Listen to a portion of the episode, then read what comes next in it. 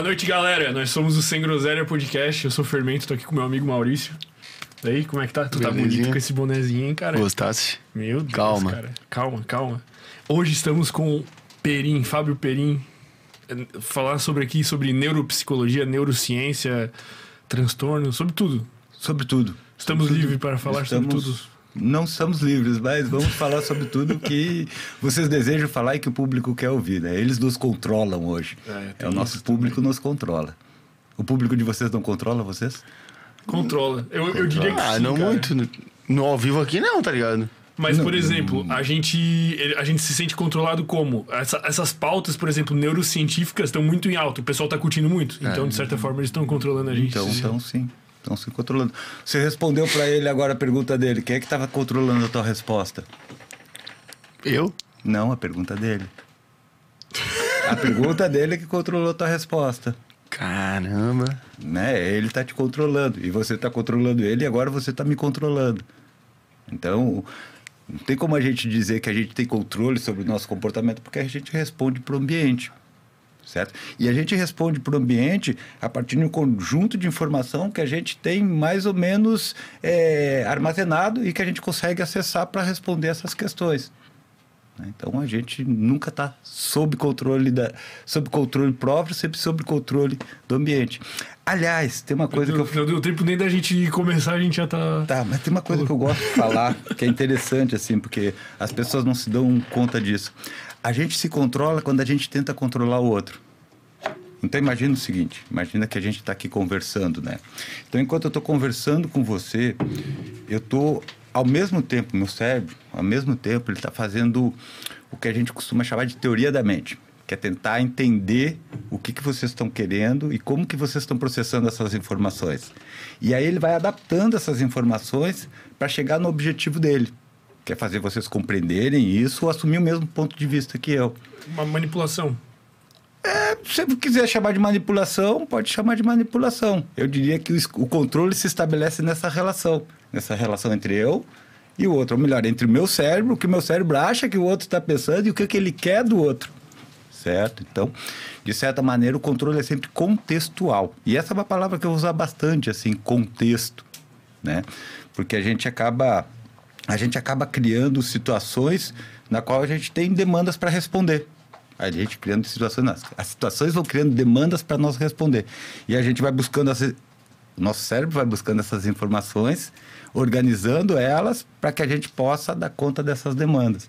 Então, essa, essa história assim de, ah, eu me controlo, ou eu controlo as situações, ela é muito relativa porque ela está muito ligada à, à forma como a gente experimenta essas situações, certo? E aí tem, tem um detalhe que para nós é, é importante, assim, né? Eu gosto sempre de começar a falar das coisas a partir de um ponto de vista que para mim é essencial para a gente entender o trabalho da psicoterapia e, de certa forma, também o trabalho da avaliação neuropsicológica, né? O que está em jogo numa ciência psicológica? A experiência do indivíduo. Né? Por que, que eu falo da experiência do indivíduo? Porque se a gente for parar para pensar, tudo que existe está, de certa forma, dentro da nossa experiência. Não existe nada acontecendo fora da nossa experiência. Certo? Tudo que a gente vive e experimenta é o que está acontecendo aqui e agora. o que A nossa realidade é limitada aos nossos sentidos. Tipo, a gente. a nossa realidade é a nossa experiência. a nossa né? Você está tá dormindo, está tendo um sonho. O teu sonho, naquele momento, ele é real. Certo? Enquanto você está experimentando, ele é. Depois você acordar assim, ah, foi, foi, graças a Deus, passou. Dependendo do sonho, até ser puta, que bosta. Né? Mas enquanto você está ali sonhando, enquanto o cérebro está ativo durante o processo de sono, né? É, fazendo fazendo é, seus ajustes metabólicos, você gera uma experiência.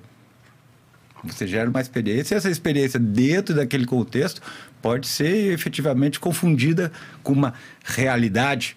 Né? Então, a gente está, de certa forma, preso nas nossas experiências. Né? Nós somos um produto das nossas experiências. E a nossa experiência é um produto do sistema nervoso central. Né? Isso é interessante também para a gente colocar. Então, quando a gente pensa em psicologia, do meu ponto de vista, a gente está pensando na experiência individual. Aí depois eu vou ter que falar um pouquinho sobre essa questão do indivíduo também, né? Porque ele ganha um contorno específico dentro dessa perspectiva da neurociências, né? Mas a gente está falando de experiência, a gente está falando de como que eu, como é, um fenômeno circunscrito no tempo e no espaço, gera uma realidade, que é a minha própria experiência. Certo? E aí a psicologia é engraçado que ela surge no momento a partir de uma suspeita de que a forma como eu experimento as coisas é diferente da maneira como você experimenta as coisas, certo? Na verdade, essa é uma questão bastante antiga na psicologia, né? A psicologia, ela em muitos aspectos é herdeira da física, né? Porque no século no século 18, 19, quando a física começou a se desenvolver, a gente tinha um problema com as medidas, porque com as medidas eram feitas com cronômetros, com observações sem grandes equipamentos, a gente podia ter diferença de uma medida, por exemplo, uma medida do corpo celeste, de um observador para o outro.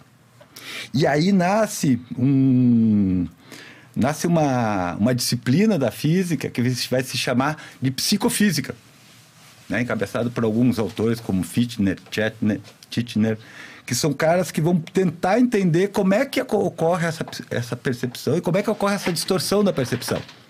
E isso vai dar, de certa forma, origem à psicologia, né? Os estudantes de psicologia sabem disso.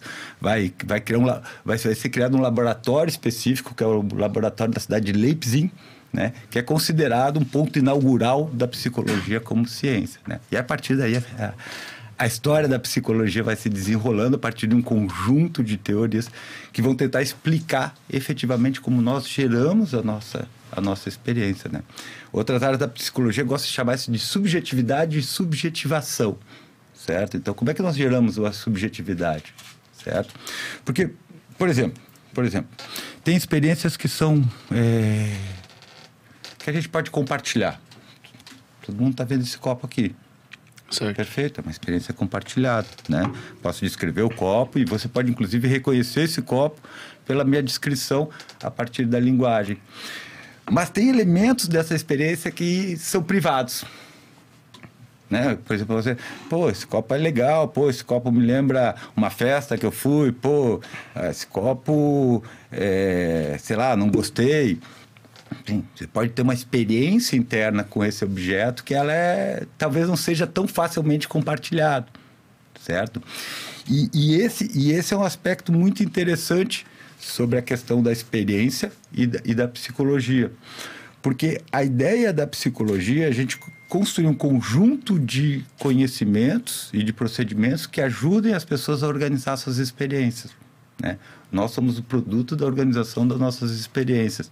Então você vem desde que você foi concebido, gerando experiências que vão organizando o teu sistema nervoso central. E essa organização vai fazendo com que você tenha uma construção de realidade que é muito singular. Talvez não tão singular quanto a gente gostaria, mas é, mas é singular, né? Então, a psicologia é ao mesmo tempo uma ciência que busca criar conhecimentos que possam ser compartilhados, mas ao mesmo tempo fazer um design, um desenho da experiência pessoal de cada indivíduo. Né? E o processo mas, mas esse, esse, problema, assim, tipo, tu falou dessa origem da, da psicologia entrando como uma ciência.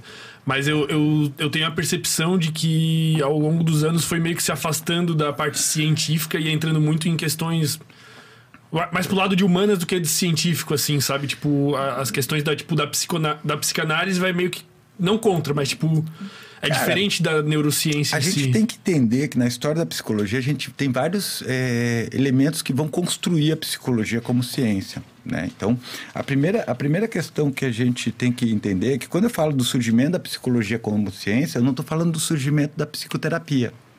O surgimento da psicoterapia ele vai se dar, não essencialmente, mas preferencialmente a partir do surgimento da psicanálise. Né? Todo mundo que é psicoterapeuta, de alguma forma, eu costumo falar disso, é herdeiro da psicanálise. Né? E a psicanálise, ela é, uma, ela é uma coisa interessante, porque a primeira coisa que a gente tem que entender é que a psicanálise é uma construção de um neurologista. A psicanálise não é uma construção de um filósofo. Ela é uma construção de uma pessoa que parou e se deteve por um fenômeno que chamou muita atenção dela. E qual era o fenômeno que chamou a atenção dela? A relação corpo-mente certo? O Freud, de repente, olhou para as pacientes conversivas, né, conhe- conhecida como histérica, e disse: caramba, mano, a mente pode modificar a percepção e o comportamento do corpo, a tal ponto de fazer as pessoas terem graves prejuízos funcionais. E eles, puta, como isso funciona? Naquela época, os recursos e o conhecimento neurológico não era tão, tão abrangente quanto a gente tem agora. O Freud precisou, obviamente, criar os métodos dele e criar uma metáfora que sustentasse aquilo. Certo? E aí o Freud vai lá nos gregos, vai pegar o Édipo, toda aquela história que a gente conhece. Mas a coisa que fez com que a psicanálise surgisse é a mesma que atrai hoje as pessoas para neurociências, que é essa relação entre corpo e mente. Por que, que eu estou botando aspas aqui? Porque mente é um negócio que não existe, meus alunos já sabem muito bem disso. Mente é um conceito improdutivo. Por quê? Porque ele não é útil para a gente estudar os fenômenos comportamentais, certo? A utilidade dela é vazia em termos de conceito para a gente produzir conhecimento de como que o ser humano responde ao contexto de uma forma geral. Mas em, né? que, em que contexto existia a mente é útil? Eu não entendi. Em nenhum. Bom, vamos vamos pensar assim. A mente não é útil de Deixa eu te fazer um pedido. Cara, puxa um pouquinho o microfone Opa, só. perfeito, perfeito, perfeito. E também a gente tem que, a gente tem que dar um salve pros nossos queridos por patrocinadores. favor, por Senão a favor. gente engata Pô, aqui e a gente vai embora Cara, já. o pessoal, o pessoal da Carvin tem o maior carinho por eles, por favor, faço questão. Vamos falar deles então. Mandar um salve aí pros nossos queridos da Carve. Eu cortei o cabelinho lá, inclusive, antes de vir pra cá. Muito Tá bem ótimo. cortado. E eles mandaram Na aqui régua. um. Na régua. Um kitzinho aqui de. De presente aí Ô, pra ti. O que tu- pessoal da, da Carvin mora no coração, pessoal. Eu tô precisando passar lá, vocês podem perceber. É. É. barba e cabelo. Tá meio diamante assim, né? É, tô, meio, tô meio selvagem, né? Mas eu voltei de viagem agora, mas já já vou passar lá pra, pra dar o tapa. Um tapa na peruca. acho que tem um cafezinho aí. É, um cafezinho, Não, camiseta. camiseta, cheio tá coisa. maravilhoso. A própria sacola eu já fiquei com Olha, inveja, já, não. pô. Pois é.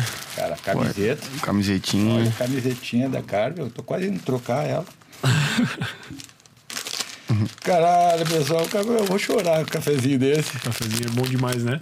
É baga. Cafezinho, bala demais. Eu amo café. Os caras acertaram.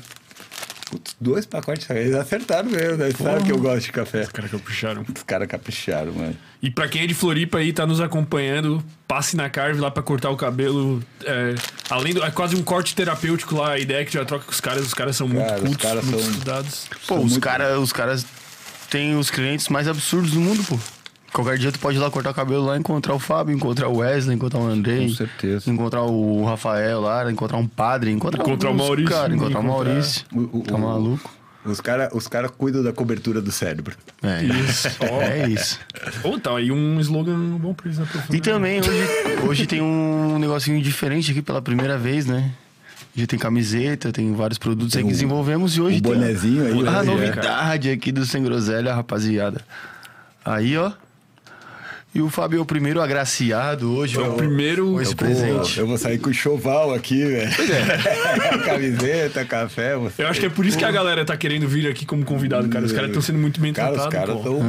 estão pedindo pra vir aqui, velho. Tão gostando. Oi, ficou, encaixou, tá? Cachorro, eu sou meio cabeçudo, mas ficou bonito, né, velho? Ficou legal, ficou legal. Muito em breve aí estarão disponíveis para venda aí para quem quer quiser adquiri-los também como camiseta, também como uma plataforma nova aí que está surgindo, mas por enquanto são só boatos, mas tem muita novidade aí por vir. É, e não é muito em breve, aquele, ah, muito em breve. Não, vai ter. Agora vai ter. Agora vai o ter. O bagulho tá sincero e daqui a pouquinho.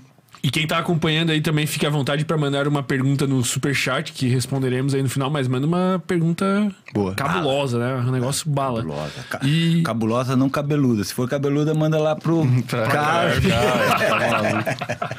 E também inscrevam-se no canal de cortes, onde saem os melhores momentos aí. Tem, já estivemos com o Wesley, já estivemos com o Andrei, já estivemos com o Wesley e com o Andrei. Andrei.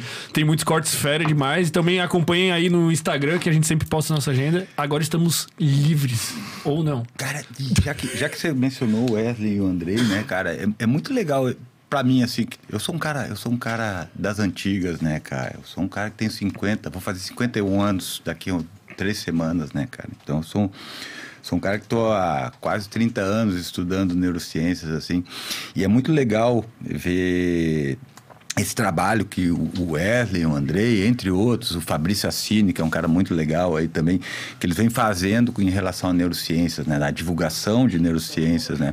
Para mim foi uma surpresa muito grande assim ver o, o interesse que as pessoas têm nessa temática, né, cara. Eu trabalho com isso muitos anos. Eu dentro de como professor em universidade, às vezes dando palestra e falando.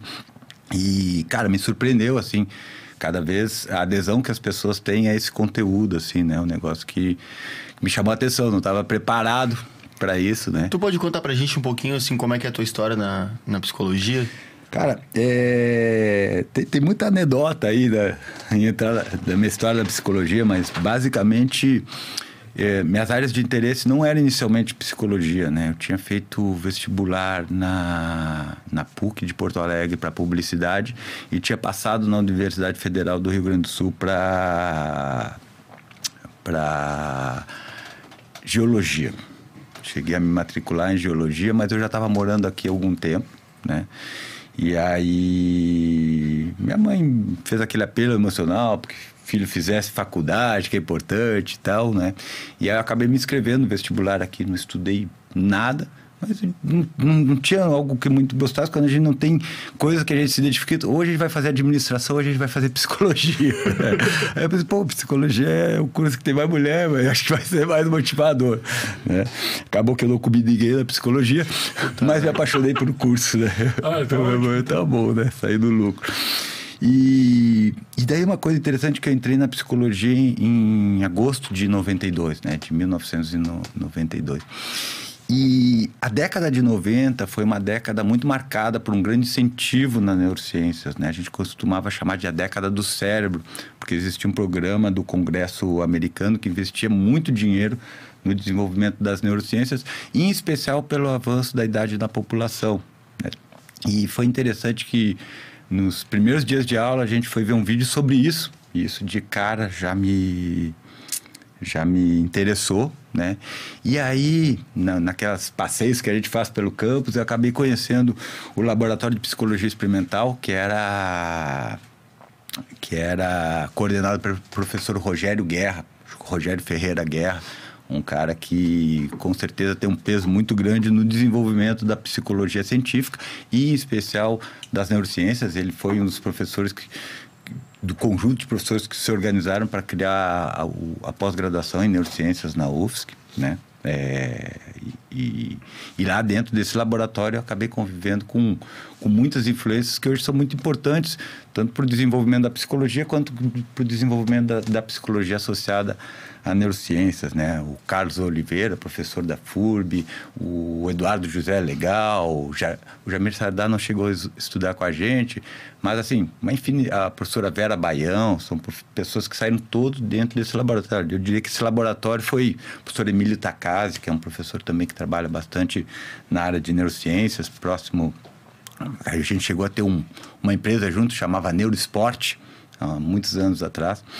É... Esse laboratório é o Big Bang da neurociência do Brasil. Eu diria que de Santa, Santa Catarina, Catarina, Com, com certeza, ele, ele fomentou muito uh, o surgimento da neurociência. Né? E aí, na época que eu fiz a, a, formação em psicologia, ainda era dividida em bacharelado e formação, né? Então a gente fazia quatro anos, bacharel, e aí podia entrar no mestrado. E aí eu entrei no mestrado e fiquei fazendo paralelamente a formação em psicologia, né?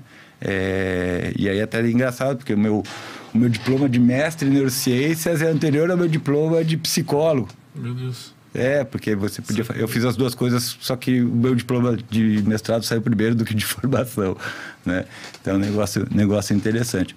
E aí você poderia fazer a licenciatura, mas acabava que a licenciatura é, não foi interessante porque eu saí da, do mestrado para dar aula na FURB. Né? Então, meu primeiro trabalho foi na FURB professor dava disciplina de psicologia da personalidade, né?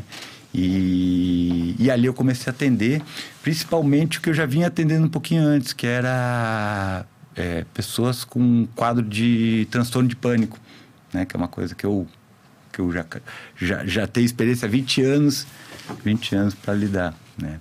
E aí eu comecei a dar aula e atuar na clínica por por algum tempo, mas como eu tinha esse mestrado em neurociências, acabava acabava atraindo bastante paciente neurológico. E aí, acho que foi em 2004, eu me formei em 2000, em 2004 eu fiz uma pós-graduação, é, Lato Senso, né, especialização, lá em São Paulo, no Hospital de Clínicas é, da USP, né, é, e com o CEPSIC em avaliação neuropsicológica. Né, essa especialização foi fantástica para mim, né, uma especialização que era feita dentro do hospital, a gente tinha estágio, então ela aprimorou um pouco o conhecimento que eu tinha em termos de instrumentalizar, né, principalmente de entender o contexto da avaliação neuropsicológica, que é muito diferente do contexto da terapia. Né? Então, a gente tem que entender aí que existe uma, uma diferença entre você fazer um processo terapêutico, né? eu nem gosto muito do termo terapêutico, prefiro o termo uma análise, certo? Porque terapia, o que você faz com o resultado da análise, o que você faz no consultório é análise. O, o, a. Como você usa essa informação da tua vida pessoal é terapia. Né? Então, eu gosto muito mais dessa ideia de análise porque ela é mais realista com o que a gente acaba fazendo. Eu que acabo trabalhando com uma análise que a gente chama de uma análise cognitiva, né? Ou seja, como que você como que a organização das tuas experiências suporta um conjunto de regras, né, ou de comportamento controlados por regras certo? E como que essas regras vão determinar as tuas tomadas de decisão. A terapia é um processo mais interno, então? É mais prático. Né? Por exemplo, você entender, sei lá, você entender que você tem uma regra ligada à baixa eficácia. Tudo que você, você não se sente seguro nas coisas que você faz, certo? Entender como é que essa regra afeta no teu dia a dia, como é que ela afeta a como é que ela afeta a forma como você se enxerga, né? Tua autorreferência, a forma como você enxerga o mundo, né? Então, efetivamente, ela acaba tendo é, um, um impacto nas tuas tomadas de decisão.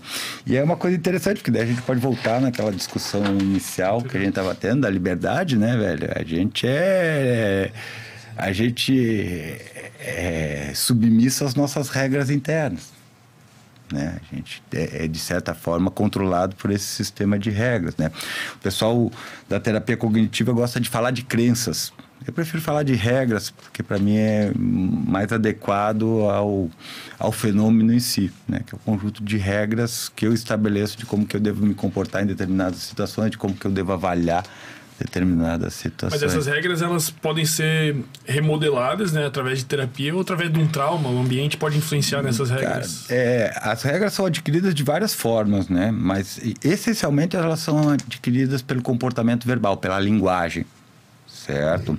Mas por exemplo, você pode adquirir uma regra observando as pessoas, né? É, é, pelo aprendizado que você tem olhando determinadas pessoas atuando em algumas situações e como que aquilo e as consequências daquilo, aquilo pode criar uma regra. Olha, isso eu não posso fazer, senão vou se dar mal. Imagina, por exemplo, você está numa situação, você vê uma pessoa sendo, sei lá, de alguma forma ridicularizada porque ela está vestindo, certo?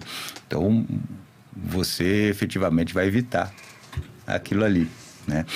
Tem uma coisa que é muito legal, né? Eu, eu falava isso alguns anos atrás para meus alunos. Eu, eu falava assim: como a fofoca é importante para controlar o nosso comportamento. As pessoas não se dão conta, mas a fofoca é a melhor forma de controlar o comportamento, porque ela controla o comportamento de três pessoas: da que é o assunto, da que está falando e da que está ouvindo. Certo? Por que, que ela controla? Porque imagina, imagina que eu dissesse assim: pô, mano, olha só, Fulano fez isso, isso, aquilo. Né? Por que, que eu falo isso para uma pessoa? Por que, que eu vou comentar o comportamento de uma pessoa com a outra? Qual é a função objetivo, disso? Né? Qual é o objetivo? Qual é a função disso? Né? Um, é fazer com que, que, aquela pessoa tenha uma visão específica sobre o comportamento da outra e, e, de alguma forma, exerça pressão sobre esse comportamento, certo? A segunda coisa é para avisar essa pessoa de que esse comportamento é inadequado, que se ela fizer esse comportamento, ela vira assunto, certo? E o terceiro aspecto é reforçando essa regra em mim mesmo. É um comportamento usual, todo mundo faz isso, é uma coisa que a gente sempre faz, mas tem uma função de controle. Né? Então, é muito difícil a gente está é, numa situação onde a gente esteja esse, esse, essencialmente é, controlando todos os aspectos que vão influenciando o nosso comportamento. Porque a gente não é o produtor do comportamento. A gente é o produto do comportamento. O que a gente chama de, de eu, de ego, ela surge num determinado nível do processamento de informação. Né? Onde o cérebro, de certa forma, separa as coisas que estão acontecendo fora das coisas que estão acontecendo dentro. Até o determinado nível de processamento, para o cérebro não faz diferença de onde vem a informação.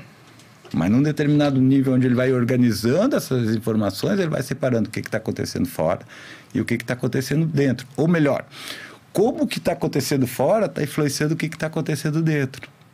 Né? Então, qual, qual dos dois caminhos é mais importante? Cara, é, são, é, são caminhos, é uma dialética, né? Simultâneo. É, exatamente, né? É, o, o, fora influencia o dentro e a gente modifica o ambiente. O ambiente nos modifica na mesma medida em que a gente modifica o ambiente, né? Então, essa, essa é uma questão importante para a gente, né? Por quê? Porque o, o cérebro está respondendo essencialmente ao ambiente certo? Sempre está respondendo ao ambiente. Em todos os níveis de processamento, ele está respondendo ao ambiente. O problema é o conceito de ambiente, que eu não vou entrar aqui, né? Eu vou dar um curso sobre isso lá no RD, falando só sobre modulação ambiental, né? E para isso a gente vai ter que trabalhar um pouquinho desse conceito de ambiente, né? Essa questão conceitual. Às vezes a gente não se dá se dá conta da importância dessa questão conceitual, porque a gente acha que as palavras elas já vêm com o seu significado pré-construído. Mas o significado das palavras ela pode diferir, né? O que, o que você entende por ambiente? Um conjunto de informações que Olha, ao redor disso. de mim. O conjunto de informações que que me cerca. Que me cerca. Olha só, ele estabeleceu uma fronteira, né? Qual é a fronteira? É a pele certo? Ou seja, ambiente é tudo que está para fora da pele. Tá. Eu discordo em parte, porque tem um ambiente interno, certo? Por exemplo, uma dor de barriga. Uma dor de barriga é um, alguma coisa que está no ambiente? Podia ser o, o, conjunto de estímulos externos e internos que interfere no meu comportamento. Pode ser. Pode ser. Mas daí, se você for parar para pensar, por exemplo, de onde é que você tirou essa resposta ou essa pergunta? De todo, tudo que eu aprendi a vida toda. Da tua memória. Da minha memória. Né? Então, a gente tem um ambiente cognitivo também. que vai influenciar na tua resposta. Como é complexo, né? É legal, é bacana. Mas é complexo exatamente porque a gente tem que trabalhar com conceitos que, de certa forma, sejam operacionais. Que nos permita operar ou testar uma ideia. As palavras, na verdade, elas são vazias. Você pode colocar qualquer tipo de significado nelas, né? A nossa construção semântica, ela é, de certa maneira, é bastante dinâmica certo? Então, o que, que acontece? Quando a gente vai fazer algum tipo de, de intervenção ou, de pesquisa, a gente precisa de um conceito que englobe aquele fenômeno que seja representativo daquele fenômeno certo? O grande problema, é, em muitos aspectos da psicologia, é conceitual. É criar conceitos que e conceito para alguns fenômenos certo? Que sejam operacionais, que permitam com que eu possa medir eles, com que eu possa observar eles, com que eu possa registrar eles, com que eu possa, de, de alguma forma, é, circundar eles para ter acesso ao funcionamento deles. É porque todos os fenômenos psicológicos, é, a referência que tu tem para aferi-los depende de percepção. Esse que é o problema, né? Tipo, eu posso chegar para ti e falar, cara, eu tô muito mal. Mas o quão mal tu tá? Tu não tem como saber porque não é minha percepção. Só que isso é um desafio, né? Tipo, quando tu vai tratar uma pessoa, sei lá. E daí tem esses mecanismos que tu falou de aferição e tal, é. de testes. Cara, é, é, mais ou menos um desafio. Porque a primeira coisa que a gente tem que entender, cara, é que eu nunca vou saber da tua percepção. Né? O psicólogo não tem acesso à mente da outra pessoa. Eu não sei da tua experiência. Eu, eu faço uma brincadeira, é, fazia se agora. Se quiser, tem outro braço ali para baixar também no, na cadeira ali, se Tô, quiser. Aí. Aí.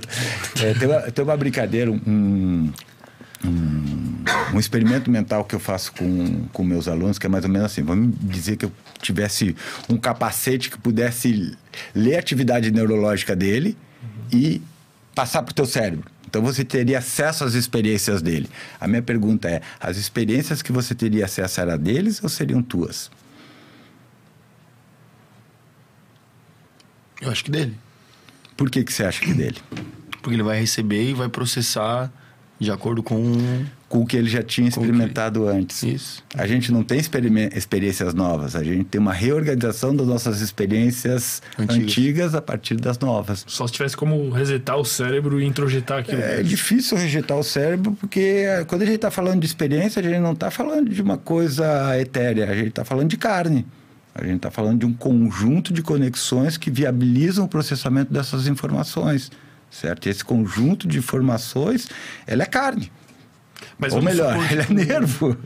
Mas vamos supor, tipo, é, numa ficção, assim, por exemplo, tem Black Mirror, não sei se tu já assistiu. Já, já assisti. Que é possível, eles fazem, tipo, transplantes mentais, assim, né? Tipo, tu pega Sim. tua mente e põe num software e tal, tal, tal. Isso aí é uma perturb... Isso aí, será que algum dia será possível? Ou sei lá, Cara, que tipo de perturbações traria isso? Tem gente que diz que não. Eu acredito que sim. Tu acredita que Eu- será eu possível? acredito que- Ah, tudo depende do interesse do desenvolvimento, para onde o desenvolvimento vai ir. Mas eu acredito que em algum tempo a gente consiga tecnologia que, se, que permita isso. E o que, que tu acha disso? Ah, cara, ia achar legal pra caramba, né? Eu tenho 50 anos, vou viver mais no máximo mais 50, o resto não é problema meu, é problema de quem vai ficar aí, né? Mas eu acho, eu acho interessante, acho legal, acho importante discutir isso, né? Não acha perigoso? Eu, cara, eu, eu quando assisto esses. Eu parei de Cara, assistir Black Mirror, aí- cara, me perturba. Ah, aí, aí tem uma coisa que é, que é interessante, assim, porque eu, eu acho que essa coisa que você está tá falando de perigoso tem muito relação com a questão da identidade e da individualidade. Né? Porque é isso que eu te falei, a gente se vê como um, um- a gente se vê como um fenômeno circunscrito no tempo e no espaço e a gente se identifica com esse fenômeno, certo? Tem duas questões aí que, que abrangem um pouquinho um pensamento mais filosófico, mas que são importantes para nós. A primeira questão é mais ampla, né? O, o que que eu sou, né? E aí quando a gente, se a gente for pensar assim um pouquinho, a gente vai chegar, eu vou abreviar um pouquinho a nossa nosso raciocínio, mas gente vai chegar à conclusão que a gente é o conjunto de- das nossas experiências e de como que essas experiências influenciam o nosso processamento de informação certo? Então, a gente pode pensar o seguinte: pô, se eu conseguir pegar todas as minhas experiências armazenadas e botar no HD, será que eu vou estar lá dentro? Né? Mas daí tem uma outra questão que é importante, que é uma questão fenomenológica, certo? Que é assim: será que aquilo que está lá no HD vai, experimentar, vai, vai ampliar a minha experiência?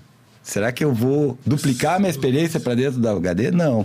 Vamos imaginar mais uma- um experimento mental. Vamos imaginar que eu seja capaz de construir um clone e organizar todos os circuitos cerebrais dele exatamente como estão o meu, de forma que ele tenha todas as informações que eu tenho.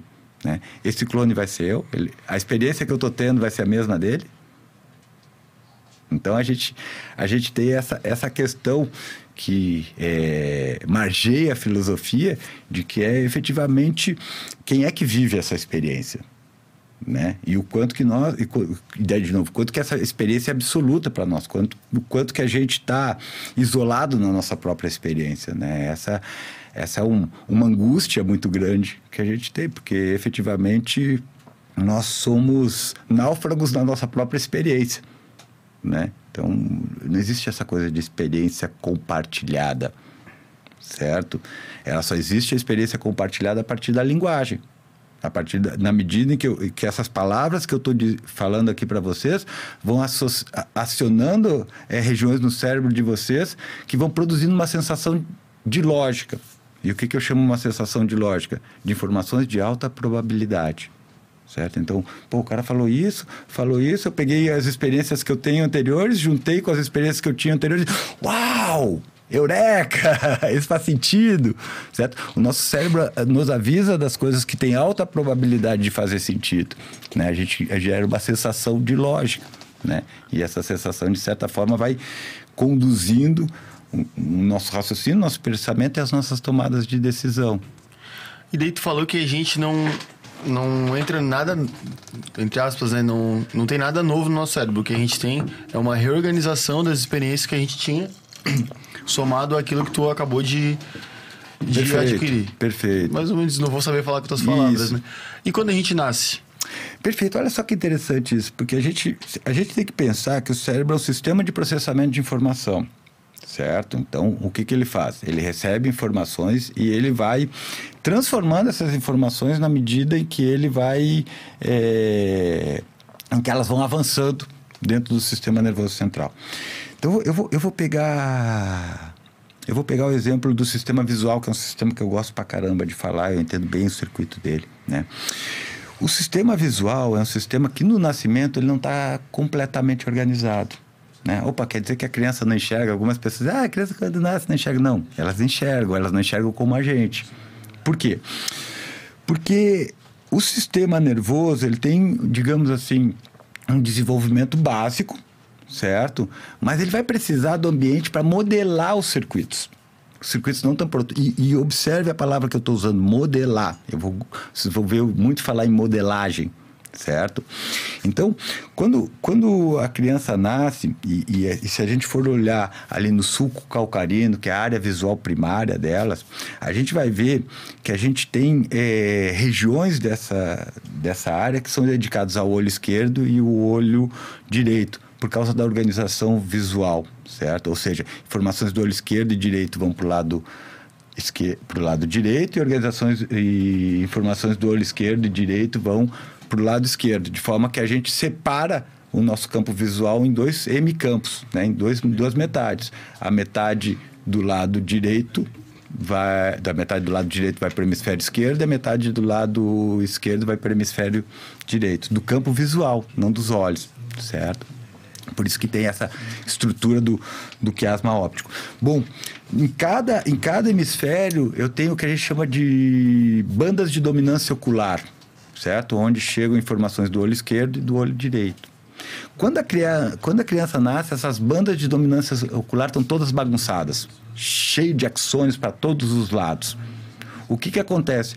Conforme a criança vai recebendo estimulação visual, certo? Essas bandas vão se organizando. Alguns axônios vão sendo eliminados e outros vão sendo construídos, até que se crie as, até que fique bem clara essas bandas de dominância ocular. Mas e, e como que ela, como que é formado isso? Tipo, como que ela sabe o que, que é certo? Por uma por uma interação com um grupo de substâncias que a gente chama de fatores de crescimento e por um processo que a gente chama de apoptose certo? Então, de certa forma, o cérebro ele vai estimular o crescimento de alguns axônios, quando esses axônios têm alta taxa de funcionamento, certo? E vai inibir o, o crescimento de axônios, certo? Que não tenham esse crescimento. Então, o que acontece é que, é, em especial, o, as nossas células gliais, elas são responsáveis por essa organização, dizendo onde que os neurônios têm que se conectar, onde, até onde eles têm que crescer e onde que eles têm que passar de crescer a partir de informações químicas, certo? Então a criança nasce com a capacidade de ver, mas ela vai ter que organizar aprender. essa capacidade, aprender. Então, por que, que, eu, por que, que eu gosto dessa, desse exemplo? Porque o nosso desenvolvimento, mesmo sensorial, ele depende de aprendizagem. Ele depende de uma interação com o ambiente para que ele possa ser, se organizar e que ele possa ser funcional. Certo? A pergunta que a gente poderia botar aqui é assim: ah, e o que, que aconteceria se eu limitasse a criança ou limitasse um animal de informação visual durante um período, durante o período desse desenvolvimento? Ela ia ficar cega, mesmo tendo todo o sistema visual funcional. Não, mas depois se tu, por exemplo, tu vendo uma criança que venda uma criança Isso. que nasceu, mas depois se um dia tu tirar, ela vai aprender a enxergar ou não? Muito pouco. Porque pouco. a química cerebral dela é outra de formação. Porque a gente tem o que a gente chama de janelas de desenvolvimento, ou janelas de oportunidade. São períodos onde é, onde conjunto de atividades do cérebro estão mais propensos a se desenvolver e são mais sensíveis ao ambiente certo? E isso ocorre para quase todas as nossas habilidades. Né? Por isso que o Piaget chamou esse primeiro período de vida de período sensório-motor, porque é onde a gente está organizando a partir da aprendizagem a, a, como que a gente recebe e processa informações sensoriais e como que a gente liga essas informações sensoriais ao sistema motor. Quer ver um negócio? Quer ver um negócio que é fantástico? Pega o teu copo, Isso não é fantástico, velho?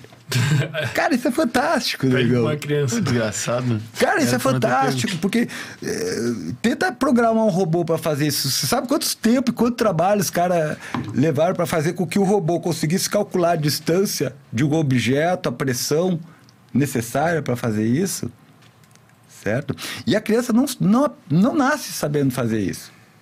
Ela precisa conectar o cérebro dela para aprender a fazer isso. Talvez um dia eles consigam, assim, é, mapear exatamente quais são é, a, a questão química que gera todo esse aprendizado e fazer ela de uma forma externa. Resumindo, assim, imagina tu pegar uma pílula que tenha esses químicos que induzem esse, essa super capacidade de aprendizado e tu dá ela para um humano. Tipo, tu dá pro cara e fala, não, agora tu vai estudar piano. E tu toma essa pílula tipo, de capacidade de super aprendizado e É, estuda. Eu fico imaginando assim. Imagina, por exemplo, hoje a gente já começa, consegue fazer mapeamento individual de atividade de neurônio. Né, de grandes populações de neurônios. Né? Então imagina, imagina seguinte, o seguinte cenário, obviamente cenário é, futurista, mas imagina que eu conseguisse, por exemplo, sei lá, pegar uma habilidade tua, desenho, vamos dizer que você desenhe bem, mapear essa atividade no teu cérebro e estimular no cérebro dele certo? Então, de repente, ele teria a tua habilidade de desenhar. Óbvio que isso é uma ficção ainda hoje, né? Mas quem sabe um Mas quem dia. sabe num dia isso possa ser. Que- Será que a gente vai começar a vender habilidade? Ah, alguém quer comprar a habilidade do Fábio de conhecer neurociências aqui? Mas por que que é uma Que é o que a ficção? gente faz, de certa forma, num curso. No tá curso a gente faz isso. o outro cérebro Isso. tu- Só que em vez de a gente baixar o conhecimento direto do cérebro, a gente usa como mídia a linguagem. Né? Mas na linguagem a gente tenta transferir a experiência de uma pessoa para outra. Certo? Só que essa transferência vai, de certa forma, esbarrar nas experiências anteriores que essa outra pessoa tem. Mas eu, eu, não, eu não gostaria que isso acontecesse, essa possibilidade. Porque eu acho que tu acaba com a evolução e tu acaba, tipo, com o, Posso- posso- o mérito do aprendizado. Posso, posso, posso ser mal criado? Pode. Que se foda.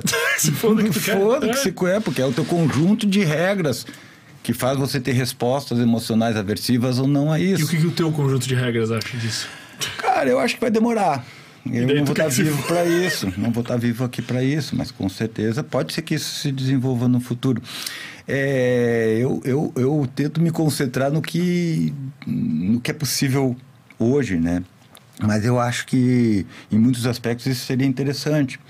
Porque, bom, eu vim aqui para falar um pouquinho sobre neuropsicologia, né, cara? E, e a neuropsicologia, ela está efetivamente focada em pacientes neurológicos né, que tenham problemas de neurodesenvolvimento, né, ou que tenham alguma condição eh, que impactou no sistema nervoso central de forma que elas eh, tiveram alterações significativas na sua capacidade de processar informação, produzindo alguns déficits ou algumas dificuldades específicas, né. E a terapêutica hoje, na, na- nas, nos, nas condições puxa um neurológicas... pouquinho mais o. A terapêutica... pra lá pra cá também. Aí, pegou melhor? Acho que aí tá bom. Qualquer coisa dá uma puxada lá, mas acho que tá bom. Tá bom. Mas a, a, Tá a te- a terapêutica.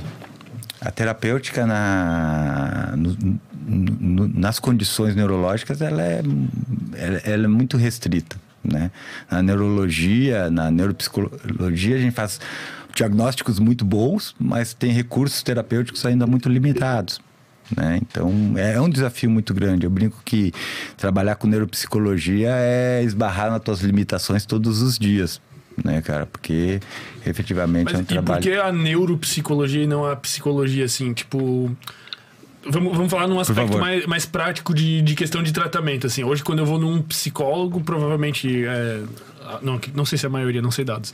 Mas ele vai ser um psicanalista, né? Vamos supor assim. Não necessariamente, Tem mas muitas pode áreas, né? ser, Tem pode muitos- ser, tem pode ser, coisas. pode ser. E, e o que, que tu vê de diferente e de vantagens da neuropsicologia, porque tu esqueceu essa área de tratamento em relação às outras? Tá, vamos lá. Primeira coisa é que não dá pra gente comparar a neuropsicologia com, com a terapia, que nem eu disse, elas têm é, naturezas diferentes, né? A avaliação neuropsicológica, a intervenção neuropsicológica é focada no paciente neurológico, aquele cara que teve um AVC, um TCE, aquele cara que teve alguma infecção no sistema nervoso central. Ou... Mas, mas o atendimento que tu presta é terapêutico. Não, não terapêutico no sentido de psicoterapia. Ele pode ser terapêutico no sentido de reabilitação ou adaptação desse paciente. Certo? É, vamos, imaginar, vamos imaginar o seguinte: você tem um acidente de carro e tem uma lesão no córtex pré-frontal. Né? Essa lesão no córtex pré-frontal vai impactar em, no teu comportamento inibitório, na tua capacidade de memória operacional, na tua capacidade de planejamento, certo? Então pode ser que esse impacto te desabilite para muitas coisas certo? Ou seja, te deixa disfuncional para muitas coisas. O objetivo da neuropsicologia é avaliar esse impacto em termos de cognição, o quanto que você, o quanto que você teve alterado em termos de cognição e tentar criar um plano de reabilitação ou de adaptação. Reabilitação tentar é, usar as estruturas remanescentes para habilitar novamente essas funções, né? Ou de adaptação, quando essas funções não são reabilitadas, que é as situações ambientais que minimizem esses danos. Né? Então, esse, esse é o foco da neuropsicologia. Ela está focada no paciente neurológico tá, e nas suas mas, limitações. Mas, tipo assim, tu atende pessoas que não sofreram danos cerebrais. Também, também. Mas aí, bom, também. Né? Aí com problemas de neurodesenvolvimento, por exemplo, como é, pacientes dentro do transtorno do espectro autistas, né? Ou pacientes com TDAH, certo? Ou pacientes é, com quadros demenciais, certo? Sim. Todos eles são pacientes neurológicos porque eles têm alterações neurológicas significativas que impedem com que as habilidades cognitivas que são comuns à maioria das pessoas não estejam completamente acessíveis ou funcionais para eles. Né? Então, a primeira coisa que a gente faz é uma avaliação para ver o quanto que isso está prejudicado e para a gente poder desenhar um plano de intervenção tentando minimizar esses déficits ou adaptar eles, certo? Então, isso é a neuropsicologia, esse é o contexto e é o que a neuropsicologia faz. Mas certo? tu faz diagnóstico também ou o cara, quando ele chega para ti, já se sabe que ele tem um problema neurológico? Cara, essa questão do diagnóstico é uma questão é, é, é uma questão polêmica, certo? Você faz diagnóstico? Cara, eu faço. Você precisa fazer diagnóstico? Eu não preciso. Eu não trabalho com diagnóstico. Mas então como é que o cara sabe quando que ele tem que ir no neuropsicologista? E cara, no... É quando o médico mandar. Pronto. o médico mandou, ó, vai fazer uma avaliação neuropsicológica. Você tem que fazer uma avaliação neuropsicológica. A avaliação neuropsicológica é que nem uma tomografia. Ela só vai olhar para coisas diferentes certo? Mas é um exame que você precisa fazer, né? Ah, você faz diagnóstico? Cara, a questão de diagnóstico é muito importante na medicina. Né, é muito importante para meus colegas médicos, assim, né? Mas tem que saber o que o cara tem. Pra... Eu, eu preciso saber quais as funções estão funcionais, quais não estão funcionais e o que, que eu vou fazer com aquilo, certo? Então, o nome que eu vou dar para aquilo é muito irrelevante, né? É, por exemplo, o pessoal hoje tem muito interesse em TDAH. Segunda-feira Simon. É, te falaram com o Simon sobre esse assunto, né? O, o, TDAH é uma condição neurológica em muitos aspectos, certo? Mas eu costumo pensar no TDAH como um, uma condição é, executiva. E essa condição executiva, ela pode ter diferentes perfis.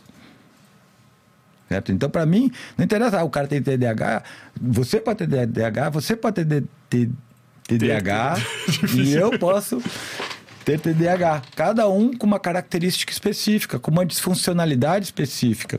Né, e um impacto funcional específico. Então, é, efetivamente, você dizer que uma pessoa tem TDAH não descreve as necessidades nem a demanda dela. Então, eu, como psicólogo, eu trabalho muito mais focado no comportamento da pessoa e nas demandas dela do que necessariamente no diagnóstico. Tu ajuda a fazer o carro andar sem tu saber se é o pneu que está furado ou se é o radiador Não, tá cara, quebrado. eu sei que é o pneu que está furado. Mas tu não precisa diagnosticar. É, eu não preciso dar um nome necessariamente para isso. Agora, ter um diagnóstico é muito importante para essa comunicação entre os profissionais. Né? Por exemplo, eu trabalho com outros profissionais, eu trabalho é, com psicopedagogos, trabalho com psiquiatras, trabalho com neurologistas, então ter uma linguagem comum que mais ou menos circuns descreva as necessidades gerais desse paciente, né, que categorize ele dentro de um grupo de necessidades, é uma coisa importante, né? Quer dizer, ter diagnósticos é uma coisa importante para a medicina, para a evolução dos tratamentos, para a gente conhecer o aspecto epidemiológico disso, né?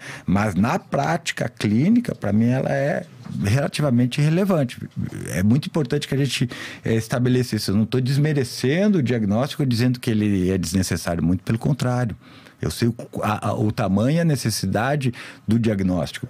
Mas eu acredito que, apesar de ter capacidade condições técnicas para fazer algumas classificações. Esse diagnóstico, ele, na maioria do meu trabalho, principalmente como neuropsicólogo, mas não exclusivamente como neuropsicólogo, ele depende do olhar de outros profissionais também certo? Por exemplo, é, quando eu estou trabalhando com crianças, é, com crianças e com adultos de espectro autista, dentro do espectro do autismo, é, a informação dos fonoaudiólogos para mim é essencial. Eles são profissionais com uma capacidade e uma sensibilidade para detectar isso muito grande, porque eles trabalham muito com questões da linguagem e aí eles conseguem ter um, uma sensibilidade para diferenciar quando tem elementos a mais do que condições exclusivas da linguagem certo? Então, de certa maneira, o diagnóstico, para o paciente, o diagnóstico é muito importante. Entender o quadro que ele está, uhum. muitas vezes, é libertador em muitos aspectos. Né? Então, não estou nesse sentido desmerecendo o diagnóstico.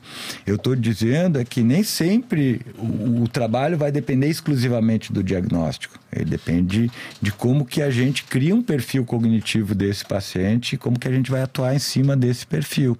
E certo? tem alguma limitação assim nessa questão do diagnóstico, tipo, por exemplo, tu pega um caso que tu não não consiga muito bem enquadrar assim, porque tipo, não é possível que todos os transtornos mentais já tenham sido hum. diagnosticados, né? Cara, Deve... e a gente tem muita sobreposição sintomática. Tipo, o cara tem TDAH, é bipolar, tem é, o cara é TDAH, os, os sintomas de TDAH às vezes se sobrepõem com os, sintomas de, de, de transtorno de humor bipolar, é, a ansiedade pode criar uma série de prejuízos na atenção que pode se simular um TDAH. Então a gente.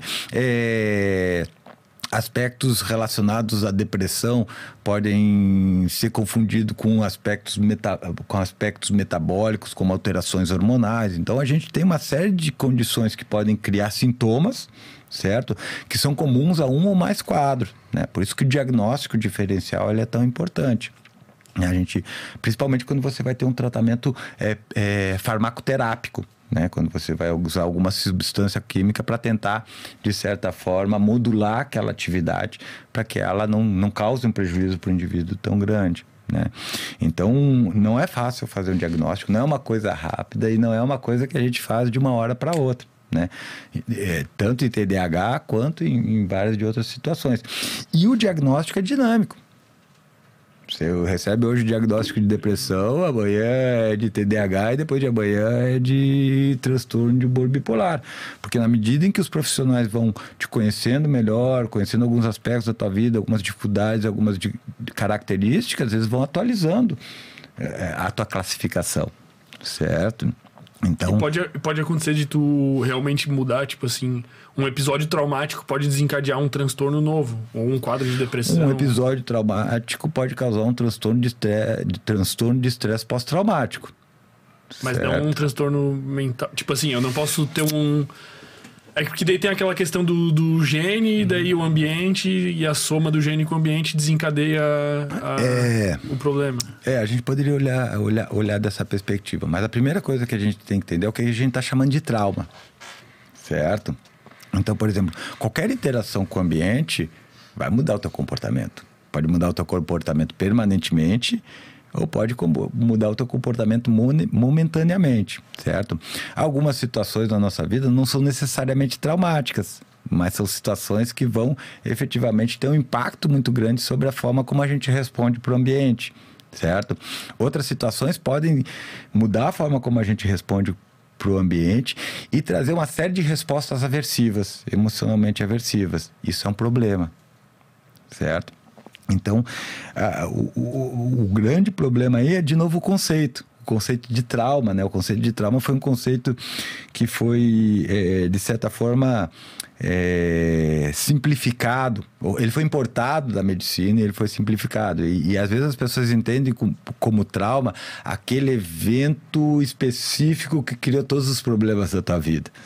Isso não existe. A nossa vida é uma construção. Inclusive, essas situações traumáticas, com o tempo, elas vão sendo reorganizadas e moduladas, de forma que ou que elas permaneçam ou de que elas vão sendo atenuadas, certo? Então, é, a primeira coisa que a gente tem que entender é que não, apesar de existir eventos que vão ser demarcadores das nossas respostas, né, eles não são comuns. É, outro dia eu vi um, uma propaganda, uma chamada de psicologia do trauma, ou, ou para entender os traumas da tua vida.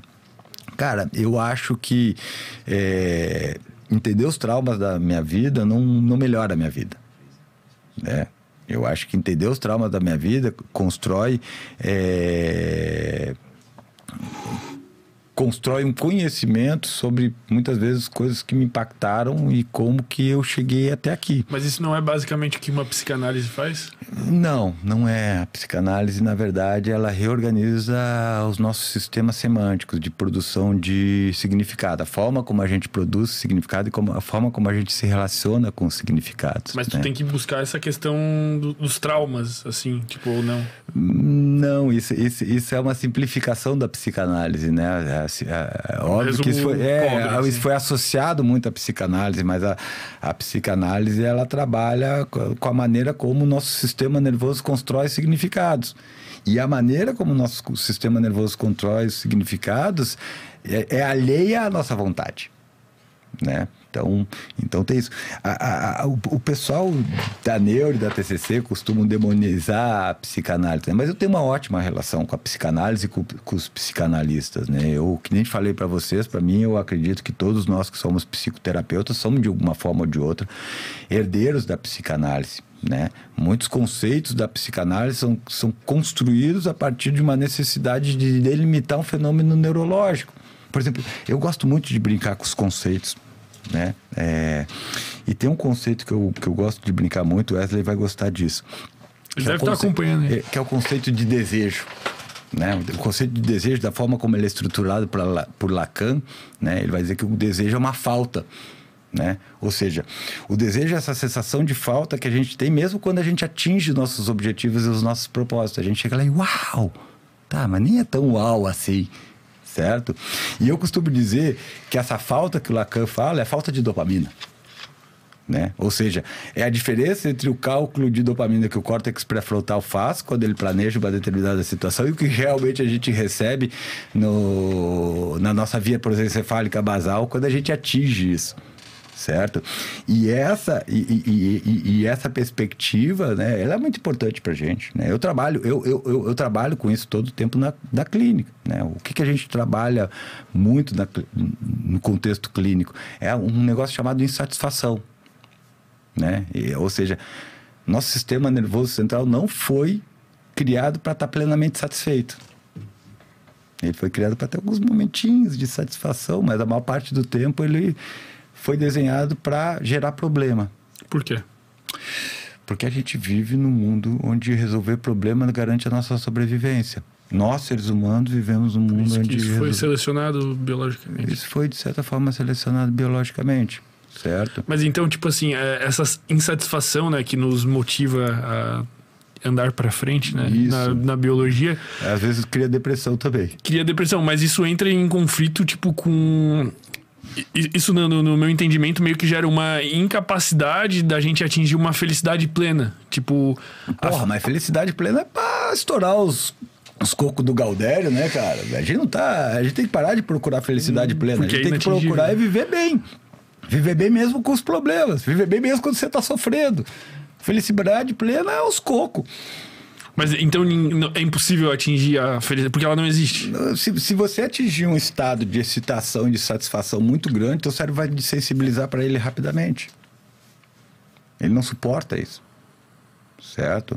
Por quê? Porque ele não depende de um estado emocional que não, esteja, que não corresponda à dinâmica do sistema nervoso central. Quando você tem um estado de felicidade, o que você tem é um conjunto de neurônios é, ativos e se comunicando entre si.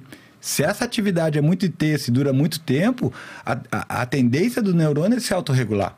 E como é que ele vai se autorregular? Ele vai diminuir os receptores para esse neurotransmissor. Dá para dizer que esse é um mecanismo de defesa do cérebro, não? É um mecanismo de autorregulação, né, cara? Ninguém consegue estar ativo por muito tempo, o tempo todo. Isso Isso é biologicamente inadequado. Né? Então ele vai regular. Então, por exemplo, é, é, é, é o paradigma da desensibilização para droga, né, cara? a felicidade pode estar na cocaína ou na pornografia, certo? Mas com o tempo ela vai perdendo sentido, ela vai perdendo aquele, aquela sensação inicial e na intensidade que ela tem certo? O sistema nervoso é, é, é altamente impactado pelas experiências que ele vive. É, então, tem, tem uma história, não sei se é, se é verídica, porque eu nunca, nunca usei, mas diz assim que a, a primeira dose, não tem experiência igual à primeira dose com heroína. É, tem relatos que... A gente balança a cabeça é, e a galera vê é, pensa, é, isso aí. É verdade, eu concordo. Por quê? Porque dizem que, é, que a experiência é tão significativa que você não vai conseguir ter outra. Tão, tão intensa, tão, tão importante que você não vai conseguir ter outra igual. Ela já remodula todo o teu sistema nervoso central. Nem se eu fizer de novo daqui 10 anos. Olha, cara, eu não saberia te dizer com certeza. Pode ser que sim né? Mas é o, o, que a gente ouve, e eu nem sei se isso é verdade. Sim, né? Eu teria que esperar, experimentar umas duas vezes para te afirmar. mas, mas, isso, tipo assim, o cérebro, tipo, meio que te impede de ser feliz para que tu esteja buscando o quê? Assim, qual é o objetivo biológico do cérebro, tipo, não te deixar ser a feliz? Vida. Mas por quê? O que que, o que, que o que, que, biologicamente a gente quer, assim? Tipo, Cara, qual o propósito? Então, então, então, vamos primeiro entender qual é o propósito do cérebro. Ou pelo menos, vamos entender um pouquinho qual é o propósito do córtex pré-frontal. Porque a gente não está falando, nesse caso, a gente não está falando de cérebro. A gente está falando de cérebro humano. Ah, tá. Certo? E o que, que o cérebro humano tem de diferente dos outros cérebros, cara? Um córtex pré-frontal extremamente desenvolvido, o que eu costumo dizer que é uma camada de processamento adicional certo? Então, de certa maneira, quando a gente está pensando é, em córtex pré-frontal, a gente está pensando numa estrutura que ela consegue é, processar mais informações e criar é, padrões de comportamentos mais elaborados, onde a relação custo-benefício seja mais, mais adequada, né? Então, de certa maneira, cara, é, o córtex pré-frontal, ele é um, é um sistema adicional de processamento que vai fazer com que a gente é, consiga cruzar mais informações e buscar soluções mais diversas e implementar essas soluções. Eu gosto muito. É, eu, eu, eu, vou dar um exemplo. Meu, meus alunos que estiverem me assistindo, me perdoem, eles já ouviram esse exemplo algumas vezes, mas eu gosto de, de de contar muito uma história a respeito disso. Imagina a seguinte situação, velho. Imagina que você está caminhando numa rua e você encontrou um pitbull solto, certo? A primeira coisa que você tem é aquela gelada. O que é aquela gelada? A informação visual entrou pelo, pelo teu olho, ativou é, os teus receptores visuais, mandou essa informação pelo nervo óptico, ela passou pelo quiasma óptico, seguiu para o trato óptico, até chegar numa região que a gente chama tálamo, especificamente numa região que a gente chama de é, núcleo geniculado lateral do tálamo. Daí ele vai seguir dois caminhos. Um que ele vai para o sulco calcarino, né, que é a área visual primária, que é no lóbulo occipital, e outro que ele vai para uma região do córtex temporal que a gente chama de amígdala, né? Já conhece bem a amígdala, é tão íntimos da amígdala, né? Esse caminho para a amígdala é mais rápido. A amígdala dá uma olhadinha naquilo e, e, e dá o valor para aquilo. É perigoso ou não é perigoso? Certo? Dependendo desse valor, essa informação vai sair por uma via que a gente chama de, de via amídulo fugal e estria terminalis. E ele vai para duas regiões, uma para o córtex pré-frontal e outra é, para o hipotálamo certo? Para o córtex pré-frontal, ele vai dizer o seguinte para o córtex pré-frontal: se, se, a informação for uma informação ameaçadora, ele vai dizer, cara, você gasta muita energia, fica quietinho aí que eu vou resolver a situação. Certo? E para o hipotálamo, ele fala o seguinte: cara, modifica o nosso regime de energia, porque a gente vai precisar de energia ou para lutar ou para fugir. Certo? E daí o hipotálamo vai acionar um, um, um eixo que a gente chama de hipotálamo adeno-hipofisário, né? onde ele vai liberar hormônios que vão fazer com que o nosso, a nossa dinâmica energética mude. Essa, essa mudança na dinâmica energética vai impactar alguns sistemas, vai impactar o nosso sistema digestivo, que é altamente caro em termos metabólicos para o nosso organismo. Vai impactar o sistema nervoso, que nem eu falei para vocês, né? Vai diminuir a atividade de determinadas regiões do sistema nervoso. É, e vai impactar o sistema imunológico também. Certo? Isso ah, ocorre em uma fração Milésimos de milésima de segundos. segundo. milésimos de segundo. Né? Imagina o susto que você toma quando você vê alguma coisa que é potencialmente ameaçadora, né? Você toma um susto e segundo depois você diz, ah, não. Né? Eu sempre uso, eu, eu sempre uso ah, o, o modelo, imagina que você está caminhando e de repente você vê uma mangueira verde no chão. Você dá aquele pulo para trás, acha que é uma cobra, segundos depois você já viu que é a mangueira, já, aquilo, você já voltou ao funcionamento no nível da Então é muito rápido isso. Certo? É muito, muito, muito rápido. É mais rápido que a nossa percepção. Bom, mas vamos voltar pro cachorrinho. Vamos. Não, tá, tá ali você diante do pitbull. Né? Então, cara, viu o pitbull, você não tem nenhuma experiência com o cachorro. Você não gosta de cachorro, você tem alergia a cachorro. O Maurício odeia cachorro. O Maurício odeia cachorro. Tá o Maurício ali, odeia cachorro. Né, velho? O Maurício, daquela hora, ele paralisa. Por que, que o Maurício paralisa? Porque uma área do cérebro dele, chamada substância cinzenta paraquidutal, foi ativada. E essa área foi selecionada e aprendeu a responder desse jeito ao longo da evolução. Porque se ele não ficasse parado ali, se ele saísse correndo direto, é provável que o cachorro identificasse ele como uma presa e atacasse ele. Então ele paralisa. Então esse comportamento de dois. paralisar foi selecionado. Exatamente, fica os dois ali, um olhando pro outro ali por alguns minutos. Quem, quem, quem já teve algum problema com o cachorro da rua já sabe bem como é que é isso. Então, o que, que acontece? Nesse momento, o cérebro tá dizendo que é para me lutar ou fugir. Tá me preparando para lutar ou fugir. Certo? Ao mesmo tempo ele está vendo rota de fuga, está vendo se tem pedra, pau, alguma coisa do chão, ele está buscando recursos para lidar com aquela situação certo? Mas de uma forma ainda é, muito relacionada às modificações do meio ambiente externo, aos parâmetros do meio ambiente externo. Agora vamos pensar numa situação onde esteja uma outra pessoa, uma pessoa que tem que gosta de cachorro, é um adestrador, certo? Tem Entendi. experiência com cachorro. Será que ele ia ter a mesma ativação? Talvez em alguns milésimos de segundo ele tomasse aquele susto, mas imediatamente o córtex pré-frontal ia dominar a situação. Por quê? Porque ele tem um conjunto de experiências que já vai dizer assim para mim: não, calma, deixa que eu resolvo isso. Certo? Então, como ele é adestrador, em vez de ele ficar paralisado, pensando para onde ele vai lutar ou fugir, ele vai usar uma série de conhecimentos episódicos que fizeram com que ele possa tomar uma decisão que não envolva nem lutar nem fugir.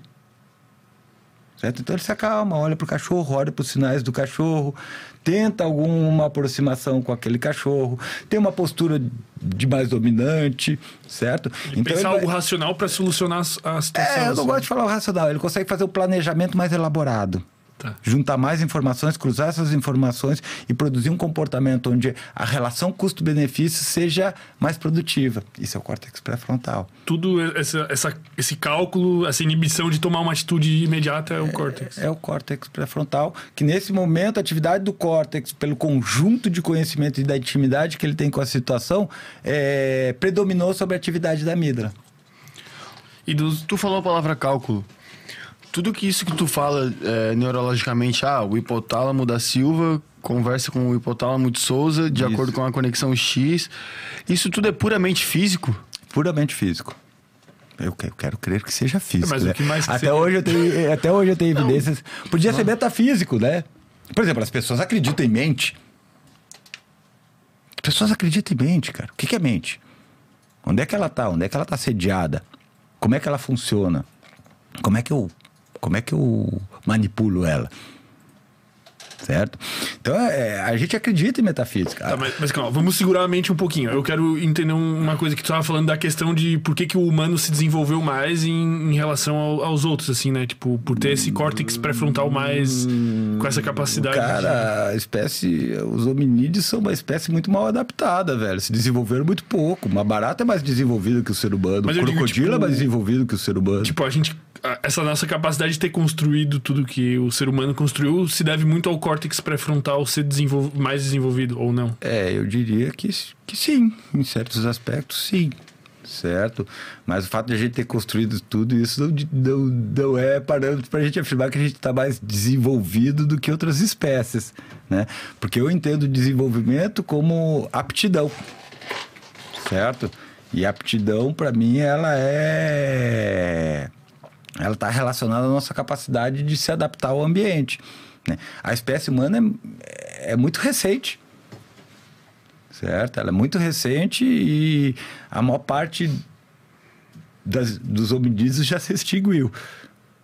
A nossa ainda prevalece, mas a gente não sabe por quanto tempo, certo? Então a gente, se a gente avaliar em termos é, evolutivos e em períodos geológicos, a gente não necessariamente é bem adaptado e não necessariamente a gente é, ter o design evolutivo ideal. Né? A gente não está no topo da evolução. Né? Nada, pelo menos nada comprovou. Mas eu, eu, diria, na, na, minha opinião, de que não entende tanto, tipo, tudo que existe hoje é tão evoluído quanto tudo que existe. Porque a gente existe. Tipo, por exemplo, existe uma barata. Cara, Sim. de alguma maneira ela evoluiu de sei lá o que para ela não, conseguir o, existir o, hoje. O, a gente também existe. O problema não é o quanto ela evoluiu. O problema é o quanto que ela não evoluiu. Nesse caso. Se você for olhar alguns designers, eles são muito antigos. Porque eles são muito bons. Eles foram criados há muito tempo e eles são muito bons e permaneceram até agora. Né? É interessante isso, porque isso, isso é uma visão muito ligada ao, ao funcionalismo, né? ao pragmatismo. Então, o que, que é bom? O que, que é bom é o que funciona. Certo? Bom é o que funciona, é o que permanece. Né? Por, que, que, por que, que eu tenho todo esse respeito por exemplo, pela psicanálise. Porque ela está aí até hoje. Cento e poucos anos ela está se mantendo, velho. Todo mundo dá cacetada dela, mas ela está aí, velho. Certo? Então, alguma função ela tem. Né? Alguma função ela tem, para alguma coisa ela serve. Mas o que, que tu está querendo dizer? Tipo, que ela passou meio que numa seleção Sim. humana, assim, sei lá. Sim, seleção cultural. Seleção cultural. Sim, seleção cultural. Né? Um meme. A psicanálise é um meme. Assim? É uma ideia que persiste, ah, que é divulgada, Entendi. que vai além. O conceito de meme ele não nasce dentro da internet, ele é importado. O conceito de meme é o conceito é, que, de certa forma, está relacionado com gene. Só que o meme seria a unidade de transmissão da informação, de uma informação que não é uhum. genética. Né? As pessoas não passaram por isso, mas eu lembro quando surgiu o termo meme e ele não estava necessariamente relacionado com piadinhas da internet. Quem que será que fez essa ponte, cara? Cara, eu acho que ele acabou sendo implicado porque a internet foi um fenômeno muito grande, né? Do ponto de vista da psicologia, do, é, a partir da, da, década de 90, né, cara? A, gente, a internet, ela, é, ela muda tudo, né? Cara, aliás, mentira, ela não muda tudo, mas ela intensifica tudo. E é muito rápido certo? Também, instantâneo. É muito rápido, é... é eu, eu acho que eu acho que a, a, internet ela não cria nada novo, mas ela hipertrofia coisas que já existiam, né? Então, por exemplo, as redes sociais. A gente sempre teve redes sociais, né? Só que a internet possibilitou a gente ampliar essas redes sociais e usar essas, esses recursos de redes sociais de forma específica, né? É interessante, a internet é interessante. É, é daria para fazer um, um podcast falando só, só da internet, né? Eu costumo de considerar a internet como um córtex adicional. É, é um córtex adicional, é um, é um sistema de, de, de, informação, de conexões, de informação, de acessos à informação que está extracortical, certo? Ela hipertrofia a função da linguagem. E a gente consegue acessar isso quando a gente quer. Tipo, vai lá, baixa uma informação. Ima, ima, imagina que você vai ter que fazer um trabalho sobre alguma coisa. Você não precisa mais armazenar toda a informação na tua cabeça. Você lembra mais ou menos a estrutura, você procura ali as informações que você precisa online, rápido. Certo? Tem uma coisa interessante, né, cara? É, a maioria das pessoas nunca ouviu falar do sistema de comuta, comutação. comutação. O que, que era o sistema de comutação? Quando eu queria ler um artigo e não tinha dinheiro para comprar a revista científica, dei para se dar ela, o que, que eu fazia? Eu pegava uma cartinha, escrevia para o autor, pedindo o artigo dele para mim poder usar no meu, no meu artigo, na minha pesquisa, e aí ele me mandava isso pelo correio. Demorava três meses para você receber o artigo. Hoje você entra no Skyhub com o DOI, Instantaneamente, você tem acesso a um, não, a vários. Hoje o problema é, é separar os artigos que você tem que ler e os que você quer ler. Mas o, o que teria diferenciado, talvez, o ser humano é muito dessa, dessa sacada neurológica. Cara, interessante isso, desculpa te interromper, mas Fique por que, que a gente quer diferenciar o ser humano? Porque a gente é diferente. Quem te garante isso? Porque olha, olha só, na minha percepção agora tu me deu um, um estalo. É, a gente meio que desenvolveu um outro córtex quando a gente passou a escrever a história. Porque um ser humano que nasce hoje, por que, que a gente se desenvolveu tanto? Porque, sei lá, um hominídeo lá decidiu escrever na parede os. Criou um sistema de memória. Quando ele escreveu na parede, ele criou um sistema de E memória. ali é novo. como se ele estivesse fazendo um outro córtex. E todas Sim. as gerações que vieram depois disso têm acesso a esse, É esse córtex, e sempre vão ter. Perfeito, isso chama linguagem, a gente já tinha isso. Então, mas só a gente tem uma linguagem como se fosse um armazenamento de conhecimento, do- como se fosse um córtex. Legal isso, bacana. Muito bacana isso. Agora, a fragilidade disso é muito grande também. Por quê? Porque nada garante que isso vai nos habilitar a ocupar o ambiente e permanecer nessa ocupação em, termo, em, ter- em termos indeterminados. Né, velho? É, se a gente tiver um, um bug global, a gente perde todo esse sistema. Sim, isso, isso, tipo, isso não nos torna mais Em termos de evoluídos. internet. Porque, tipo, se tu pegar um ser humano Porque jogar numa ilha. Se você pensar em, te- em termos evolução, em termos de, de elaboração comportamental, né? Se você botar a elaboração do comportamento como parâmetro de evolução, talvez você possa considerar. Mas a gente tende a, ten- a- a entender um design evolutivo como um design de sucesso pela permanência dele. Então você olha os crocodilos, você vai encontrar fósseis de, de crocodilo que estão lá junto com os fósseis de dinossauros. São muito antigos. Certo? Então, quer dizer, é um design muito bem construído. Né? Ele prevaleceu a, a várias extinções e massas e, se mantém hoje. E, e- e- e se mantém em quase todos os continentes. Certo? Então, olhando por esse parâmetro, o- olhando por esse parâmetro, analisando a quantidade de espécies de hominídeos que tem disponíveis, a gente vai ver que ter um grande cérebro não é tão vantajoso quanto a gente imagina. Ele gasta muito, o cérebro gasta horrores. Talvez fosse melhor gente ter investido em músculos grandes, presas grandes, certo? Mas ele gasta muito. né? Então, o grande, o grande problema é que muitas vezes a gente, eh, a gente parte de um conjunto de ideias pré-determinadas. A gente parte de uma avaliação que está calcada ou amparada nesse conjunto de ideias pré-determinadas. E aí, o que, é a ciência? A ciência é efetivamente o ato de a gente questionar esse conjunto de ideias, pensar se tem ideias que são mais funcionais em relação a isso, são mais úteis em relação a isso, né? E, e- e juntar elementos, evidências para que essas ideias possam ser compartilhadas. Na medida em que essas ideias se mostram úteis, elas são é, adotadas. Né? Por que, que a gente assumiu que o mundo era redondo, né? Falando em tempos de terra plana. Pois é. Porque essa ideia era perigoso. útil, facilitou a navegação, certo? Ela se impôs porque ela facilitou a navegação. Mas dado tudo isso, então por que que a gente, o ser humano, evoluiu pra cá, onde a gente tá, com córtex pré-frontal, com internet, e o crocodilo não evoluiu pra cá, evoluiu pra outro lado diferente? Porque foi vantajoso para ele. O, o- Wesley faria, falaria agora, ele? ambiente.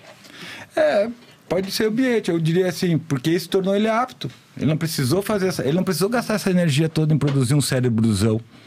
Não foi necessário para ele.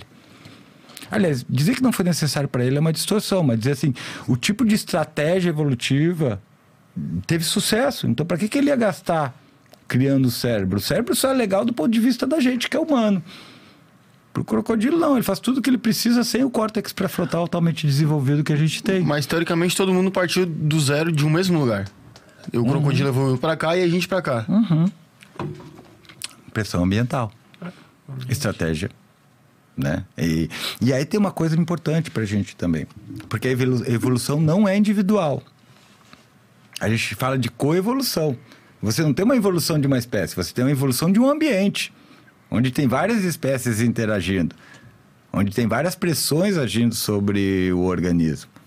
certo? Então, o crocodilo não evolui sozinho, ele evolui conforme o seu ambiente, conforme a disponibilidade de alimentos, conforme é, a estrutura física do ambiente, certo? Então, por exemplo, a gente vai encontrar crocodilos só em, em lugares onde tem água, por exemplo. Né? Então, a evolução ela, é, é ela sempre vai estar tá associada ao ambiente. O que, que é o ambiente? É o espaço físico e ecológico que circunda ele certo? Então os crocodilos evoluíram junto com outras espécies. Isso é uma coisa interessante, cara, porque a minha impressão é que essa ideia ou essa distorção, ela está muito ligado na perspectiva do individualismo. Né? O que, que é o individualismo? É a exacerbação dessa perspectiva que nós somos um indivíduo circunscrito no tempo e no espaço e de certa forma isolado dos demais indivíduos. Né? Então, por exemplo, eu acho que eu sou um indivíduo relativamente autônomo e independente de você. Mas como a gente começou a conversar hoje no, no início, eu estou respondendo e, e quem está controlando meu comportamento é você e as suas perguntas. Aliás, é esse ambiente como um todo, esse contexto como um todo, certo? Então a gente não é independente, a gente é interdependente, certo? Eu controlo o meu comportamento, não, eu controlo o teu comportamento, teu comportamento controla o meu. Né? E o ambiente como um todo controla o meu e o teu comportamento. A gente não estaria falando nisso se a gente estivesse numa mesa de bar tomando esse vinho. Talvez a gente estaria falando das coisas, estaria falando putaria, Eu acho que talvez estaria, estaria fazendo coisas impublicáveis agora nesse momento, né? Então eu acho que é, é, é, muito importante que a gente tenha essa noção de que a individualidade, na verdade, é uma percepção construída a partir de uma construção que o sistema nervoso faz quando ele separa o indivíduo do ambiente, certo? Mas tanto indivíduo quanto ambiente são uma construção do sistema nervoso central.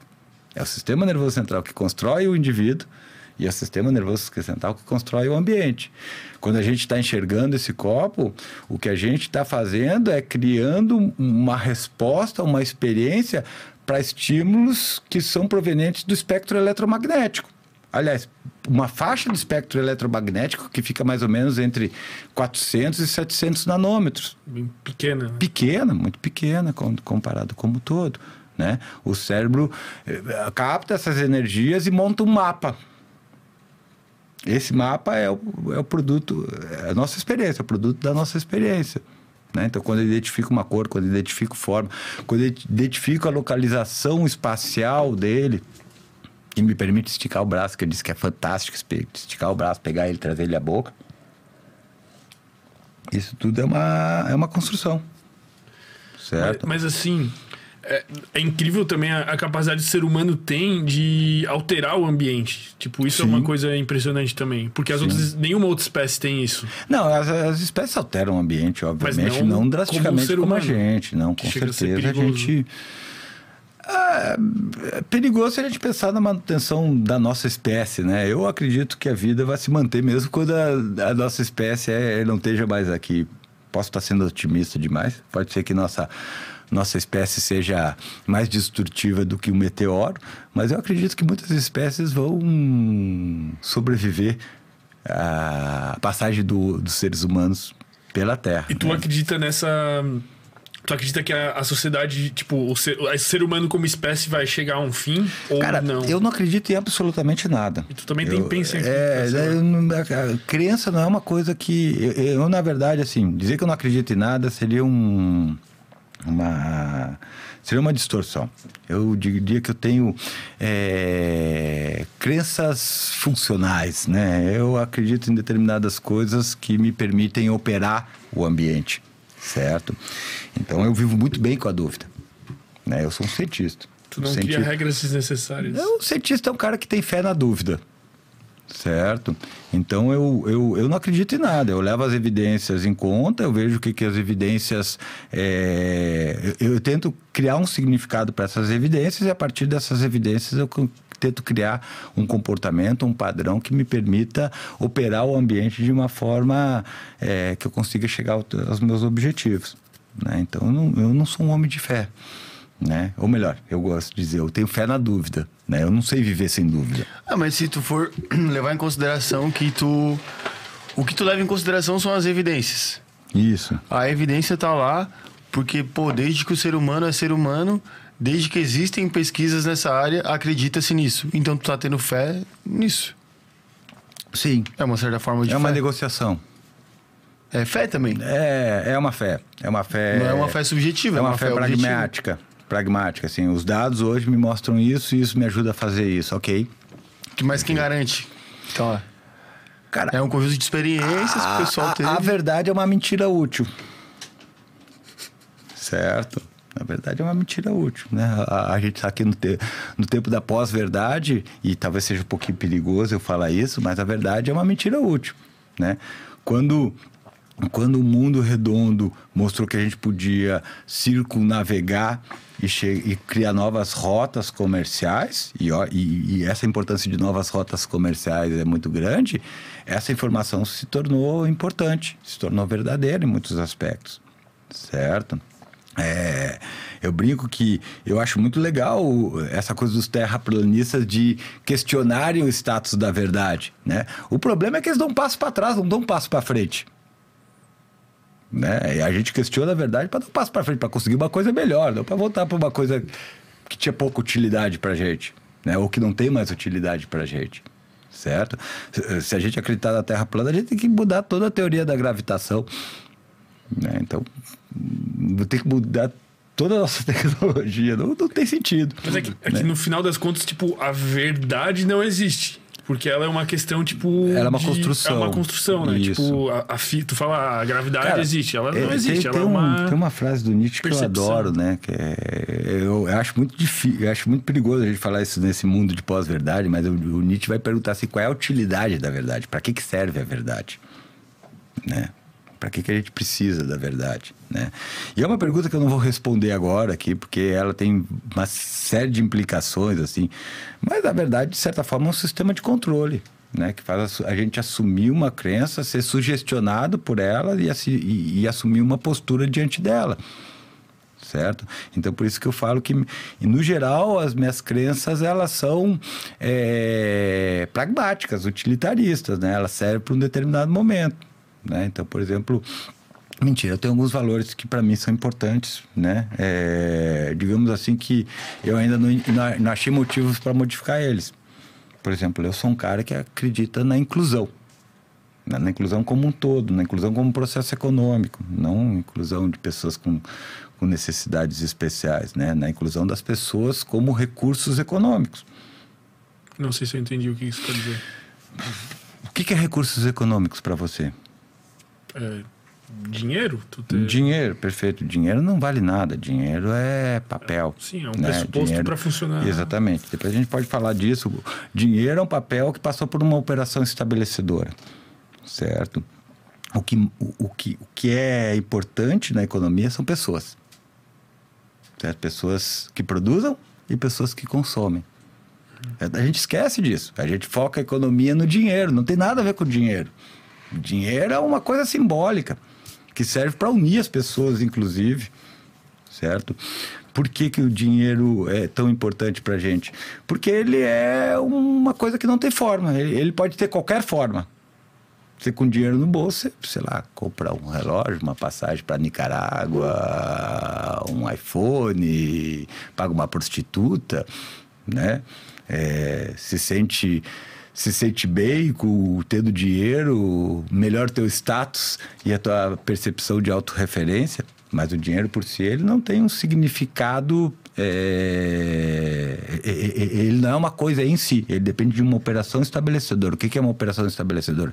É uma operação que vai ocorrer e vai estabelecer o valor do dinheiro para gente, certo? Mas a economia é movida por pessoas.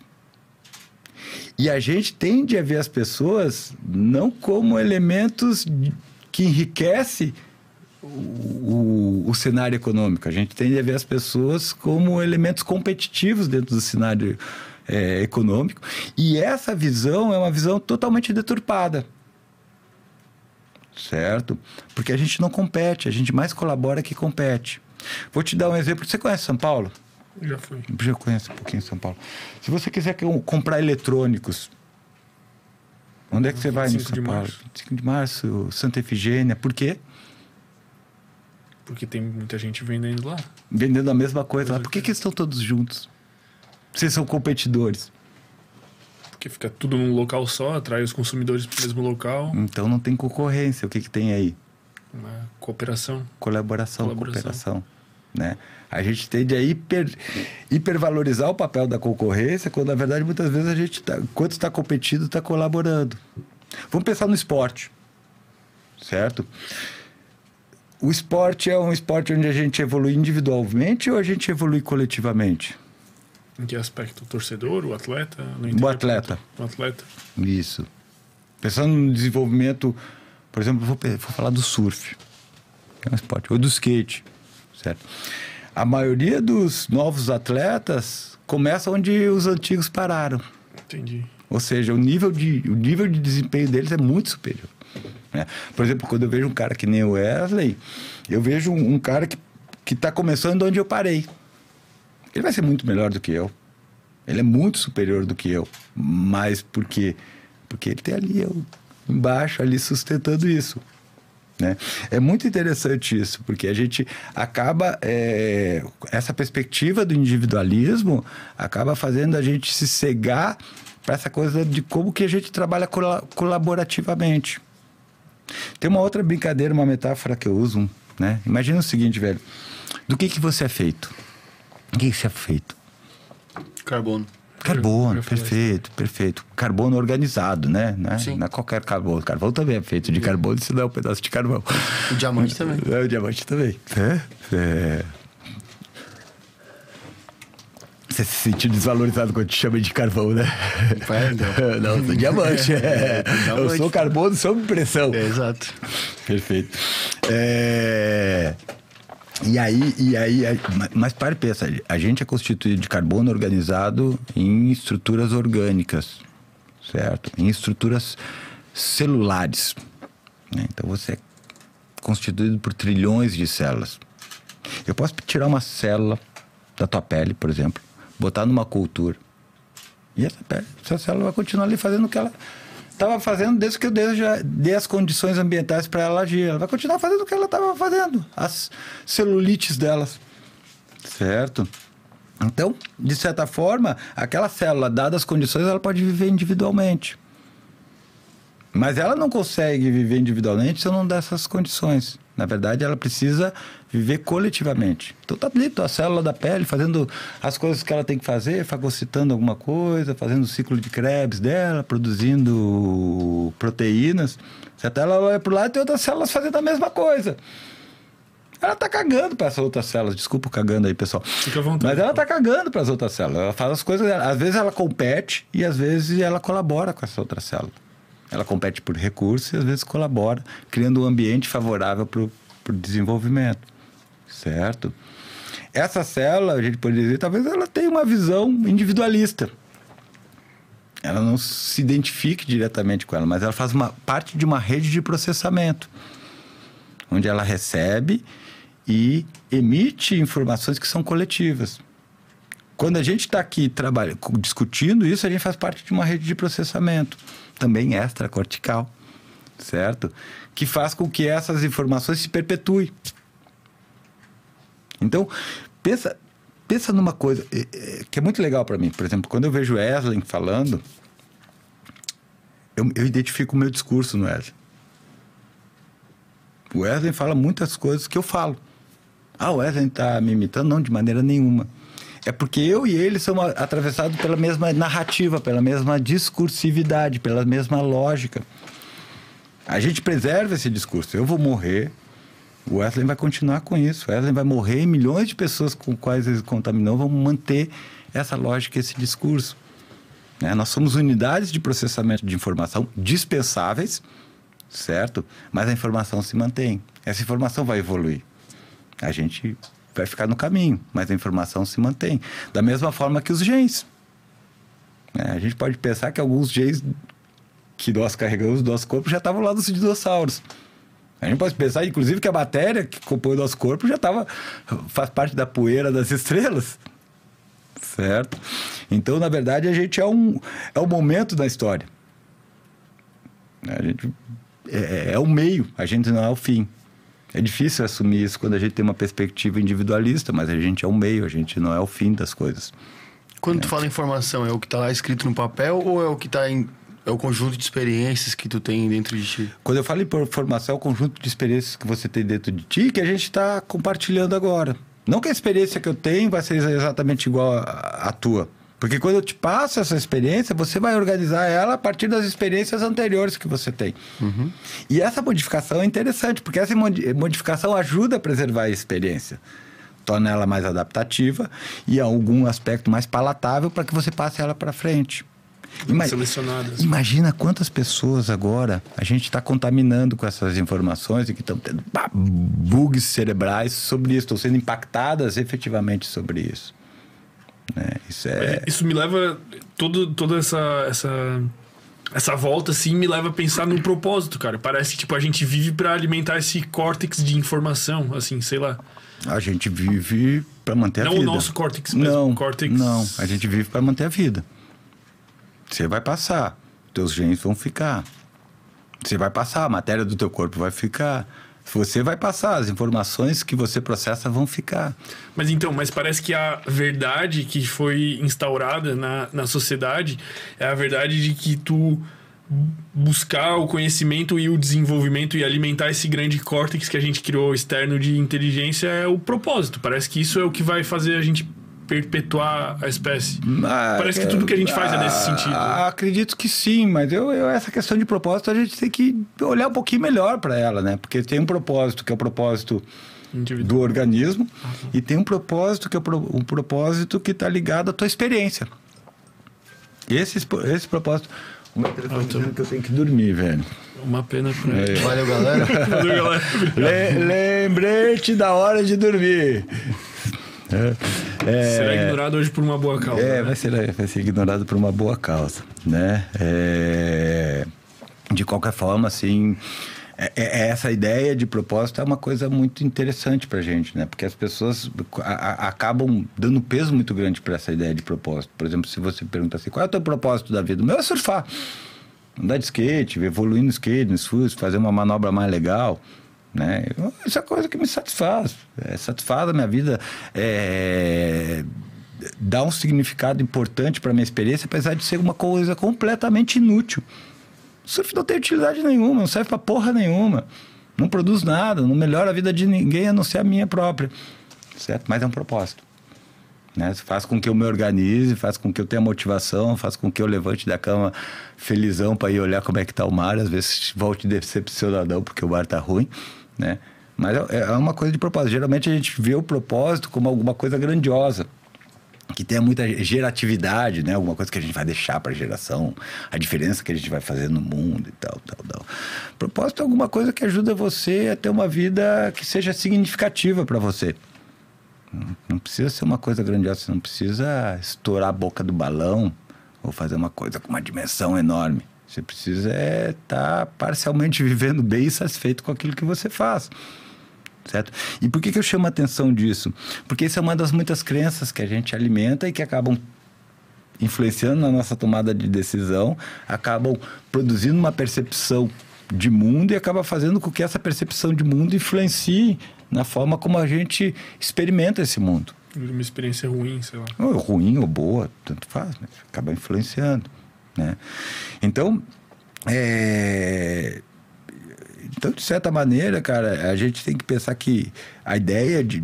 O, o propósito do design do, do córtex pré-frontal é uma coisa misteriosa. Porque a gente não sabe exatamente onde ele vai nos levar. A gente sabe que até agora ele está funcionando bem. Né? Até agora ele está dando conta das situações. Mas a gente não sabe efetivamente se isso vai ser é, produtivo. Né? Pode ser que a gente seja um cometa caindo sobre a Terra.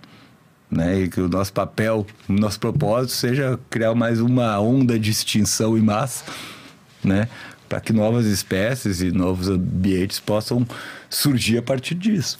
Né? Eu acredito que o propósito da vida é manter a vida. Né? Manter a vida e manter a vida enquanto diversidade. Então isso é, isso é importante para nós. Mas tu acha que o, o fato da gente ter desenvolvido um córtex pré-frontal frontal, torna a gente uma espécie mais frágil ou mais forte? Depende do parâmetro que você for avaliar isso. Né? Se, a gente for, se a gente for pegar pro, pelo parâmetro de densidade populacional e colonização do espaço terreno, a gente teve muito sucesso. Né? Se a gente for usar o parâmetro de tempo geológico, a gente ainda não pode falar que a gente teve sucesso. Certo? Então, é, depende muito muito do parâmetro. Toda avaliação vai depender de um parâmetro. Toda avaliação é estabelecida a partir de uma comparação, de uma coisa que eu já conheço, então o tempo está alinhar essa coisa que eu já conheço. Né? Por isso que eu digo que não existe conhecimento novo, existe conhecimento renovado. Porque para ter um conhecimento, para ir para o desconhecido, eu preciso passar pelo conhecido. Né? Eu só reorganizo o desconhecido novo a partir das informações que eu já tenho organizadas. É, e isso é, isso para mim é, é essencial, principalmente quando a gente fala em processo terapêutico. Né? Porque o processo terapêutico ele diz respeito como que eu vou organizar esse sistema de conhecimento, esse sistema epistemológico que constitui o indivíduo, a sua percepção sobre si mesmo, né, sua autorreferência, a forma como ele cria uma percepção sobre o mundo, ou que a gente chama de realidade, certo? E a forma como ele usa esses, essas duas percepções para criar um plano de futuro. Certo? Então, a, o, a grande vantagem do córtex pré-frontal é que, ela, é que ele, de certa forma, cria um sistema que possibilita a gente é, desenvolver respostas, uma variedade maior de respostas e respostas mais elaboradas. Se isso vai fazer com que a gente acenda algum tipo de situação de conforto planetário, ou que a gente é, tenha o significado de meteoro caído sobre a Terra, isso é uma outra é uma outra discussão, né? Também no, no final das contas o resultado não faz diferença nenhuma. Para assim. nós não. Individualmente, não. Nem individualmente, nem tipo, no, no, no, mundo, assim, tipo... ah, não, eu, eu, eu, eu costumo, eu costumo dizer, eu vou, eu vou receber um monte de, de críticas para isso, mas eu, vou, eu costumo dizer que se o mundo acabar, não vai ficar ninguém para chorar. né? Se o mundo acabar, não tem ninguém para chorar, né? Se, se, tu observar mais de fora ainda, tipo assim, na questão universal de matéria existindo, tipo assim, foda-se mais ainda, né? Aí a gente entra muito no niilismo, né, cara? Que assim, a vida não tem absolutamente nenhum significado quando a gente vai. A, quando a gente vai usar toda a nossa capacidade, todo o nosso raciocínio para tentar dar o significado na vida, a gente se perde.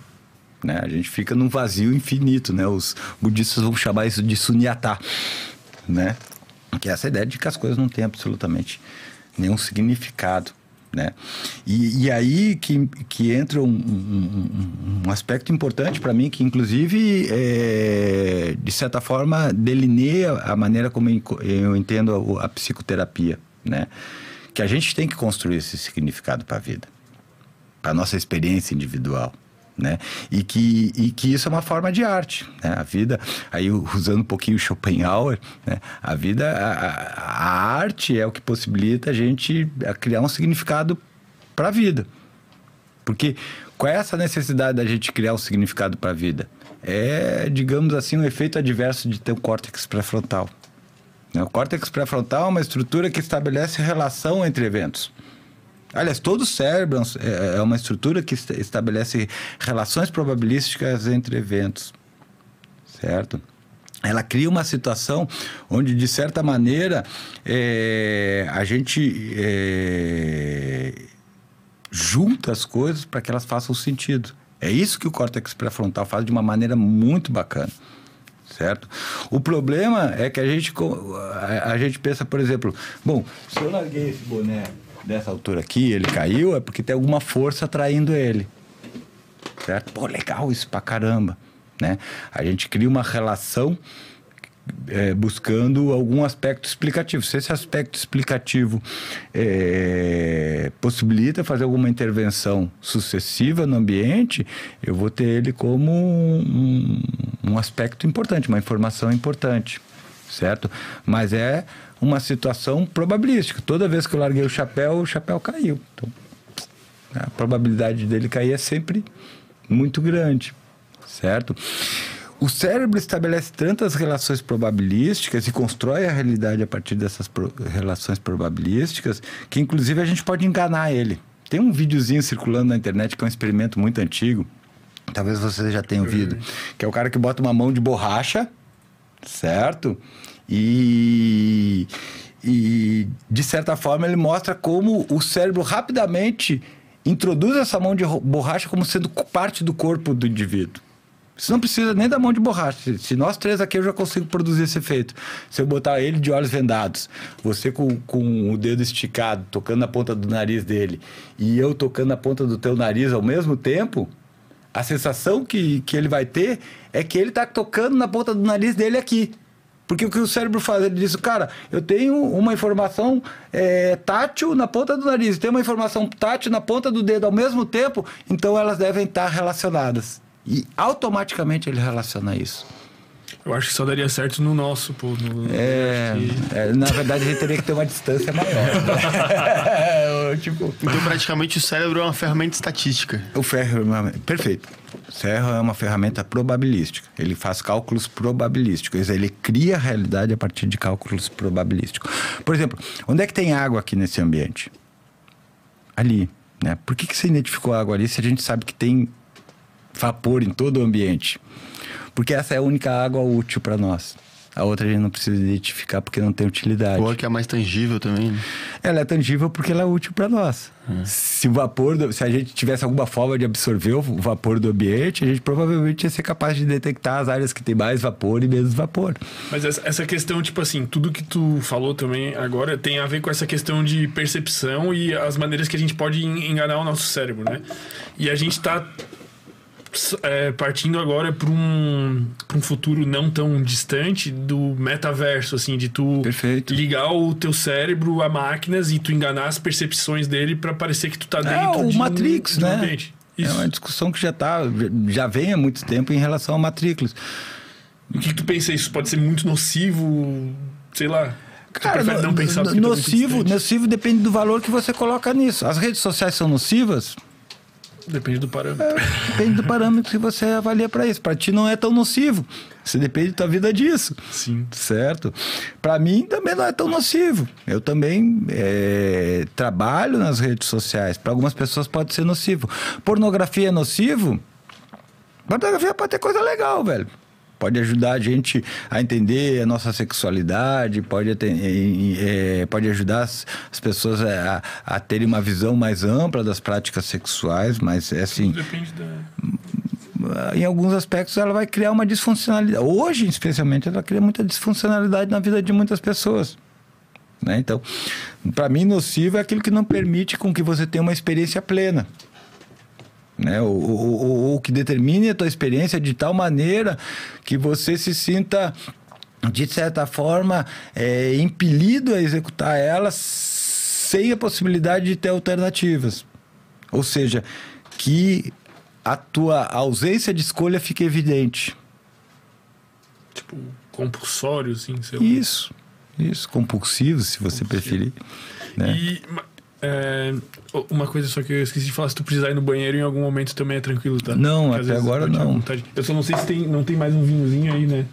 Dá uma olhada Não, lá eu tô tranquilo Tá tranquilo? também, tô tranquilo. Porque senão afeta muito depois o ciclo também, né? É, ixi, o álcool é uma beleza. Mas assim, ó, o tem uma hipótese- orbitofrontal vai pro saco com, o, o álcool. né? A gente fica bem mais desinibido. E ele também Mas tem um é bom efeito pra- sobre a amígdala. Pra isso é bom, né? Tipo, um pouquinho de falta de inibição pra é propiciar... bom, é bom. Um pouquinho de falta de. a- o excesso de inibição também é ruim, né, velho? O excesso de inibição, principalmente em situações como essa, configura um quadro de ansiedade social, né?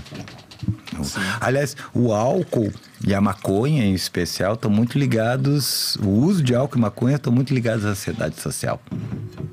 Certo? É interessante isso. Existe uma comorbidade entre ansiedade social, o uso de álcool e o uso de maconha que está bem caracterizada já. Até mais social já, assim, de certa forma.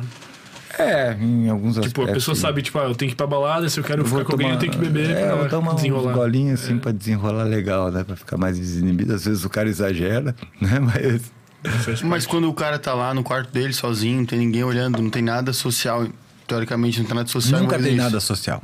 Não existe essa coisa de não ter nada social. Nosso cérebro é social, velho. O córtex pré-frontal foi desenvolvido porque a gente tem uma estrutura social. Não existe essa história de estar sozinho. Você não está sozinho. Você está lá pensando socialmente. Você está lá no teu cérebro, você está pensando no teu amigo, na mulher, no cara que te xingou. Tá O cérebro, o cérebro é social. Essa história que eu falei da célula, né? A gente está intimamente conectado. É, o teu cérebro não se desenvolveu sozinho, o teu cérebro se desenvolveu no contexto social. Ele precisou das pessoas para chegar onde ele chegou. Ele tem amplas conexões. Se ele te mandar tomar no cu, você vai ir para casa pensando em se tomar no cu o resto da noite. Certo? Então não existe essa coisa de cérebro individual. O cérebro é uma estrutura de rede, que nem, um- que nem um neurônio. Ele está conectado com outros cérebros. Ele- nós processamos informações coletivamente. Pessoal, olha esse fenômeno do RD. Cara, isso é fantástico.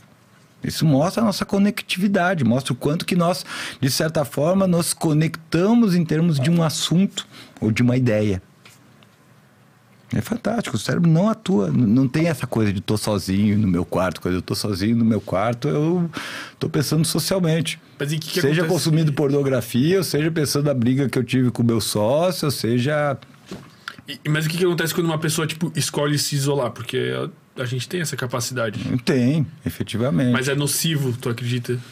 Não, eu acredito que para algumas pessoas pode ser importante se isolar, certo? Nem todos os cérebros trabalham socialmente da mesma forma, né? O, o custo social, o custo do funcionamento social é muito grande. Mas vocês podem ter certeza, o córtex pré-frontal é uma estrutura social, certo? Ele é feito para a gente se conectar. Se você parar e pensar, se você parar e analisar os teus pensamentos, 90% dos teus pensamentos é você dialogando com alguém. 90% dos teus pensamentos você está conversando com alguém. No, como eu não entendi, eu acho. Por exemplo, você está lá no teu quarto, Certo. isolado, daí você está pensando, porra, o Fábio falou isso, isso e isso. Cara, mas eu acho que não é isso, eu acho que é isso. Hum. Pô, eu acho que ele está errado. Não, amanhã quando encontrar ele eu vou falar isso, isso, isso. Vou falar assim, para ele, eu vou falar assado para ele, eu vou dizer isso para ele. Se você for parar para observar seus pensamentos, você vai ver com quanta gente você conversa quando você não está conversando com ninguém. Nosso cérebro é social. Ele foi construído, ele foi modelado socialmente. Ele é uma estrutura que precisa estar efetivamente conectado. Nós nos desenvolvemos a partir das conexões que a gente estabelece. O que, que acontece tu, se tu. É que não tem como, porque o ser humano é um, é um, um animal que já nasce, da- nasce muito dependente, né? O ser humano é um animal que já nasce conectado. Sim, ele é obrigado a ter paz, porque senão Ele não é morre. obrigado, ele não tem alternativa. É aquilo que a gente é. Esse é o problema do individualismo. A partir do século XVII, a gente vai ter uma hipertrofia do, do individualismo. né? A gente vai colocar o indivíduo no lugar especial. E essa hipertrofia do individualismo, às vezes, distorce a nossa percepção do quanto que nós somos conectados. A gente não é uma unidade isolada. A gente é uma unidade conectada. Se a gente tivesse isolado, a gente vai cometer apoptose. Né? Quem sabe o que é apoptose vai entender o que, que eu estou falando. Certo? A apoptose, para quem não sabe, é o suicídio celular programado. Né? Todo neurônio nasce programado para morrer. Ele só não vai morrer se ele se conectar com outro neurônio. Vai permitir é, que ele receba fatores tróficos que inibam esse processo de apoptose certo? Nós temos que estar conectado. A gente começa a vida conectado com o seio, né? E com afeto. Então, isso é muito importante para a gente. A gente tende a ter essa hipertrofia do individualismo, do qual nós estamos todos imbuídos. Eu não estou fazendo uma crítica nisso. A nossa sociedade se, se organiza a partir disso. E esse individualismo tem consequências. Mas na prática não existe. Na prática não existe. Isso. Tem isso na internet sobre esse Olha aí. individualismo tem consequências, mas na prática não existe. A Siri me ajuda horrores. Siri, obrigado. Ela tá conectada com a gente Ela está também. né? conectada com a gente. Aliás, ela melhora essa conexão. Tem uma coisa muito interessante, né, cara? É, com, o surgimento da internet, assim, né, velho? Que, que a internet, ela deu... é, ela deu possibilidade de várias pessoas que tinham experiências privadas de se conectarem. Certo? Então, pessoas que gostavam de RPG encontraram, criaram sites de discussão, criaram conexões, desenvolveram RPG, isso para todos os assuntos. né? A, a internet permitiu que a gente estabelecesse redes mais amplas. Então, o cara que gostava de coçar a, a orelha direita com a mão esquerda encontrou mais 110 pessoas que têm o mesmo. Isso é, isso é muito legal, porque a identidade tem a ver com a identidade, né? Tem a ver com a forma como a gente se identifica, tem a ver com a forma como a gente se refere a nós mesmos, né? E isso permitiu uma maior conectividade. Aumentou nossos conflitos também. Intensificou tudo. como Intensificou tudo, né? Mas aumentou nossos conflitos também.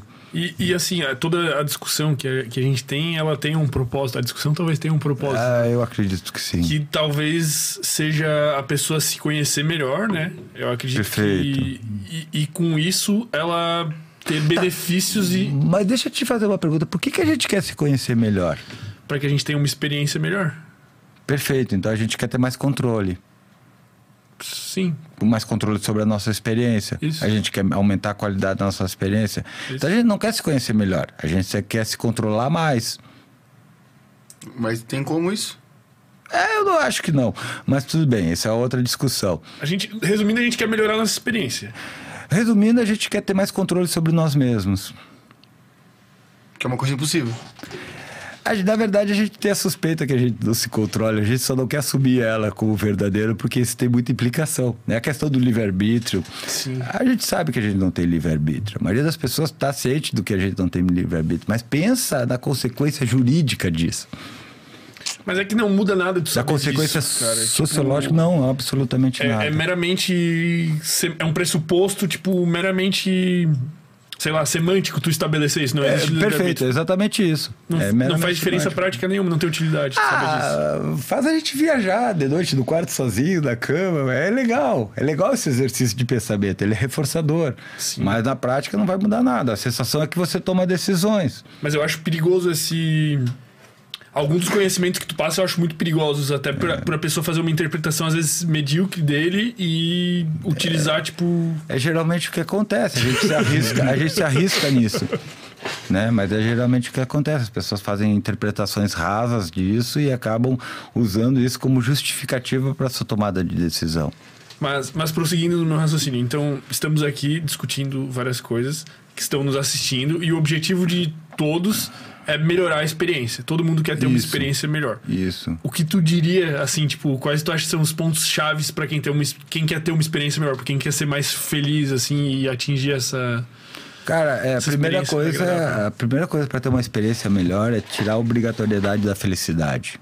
Essa ideia de felicidade, de felicidade plena, ela é efetivamente uma oposição.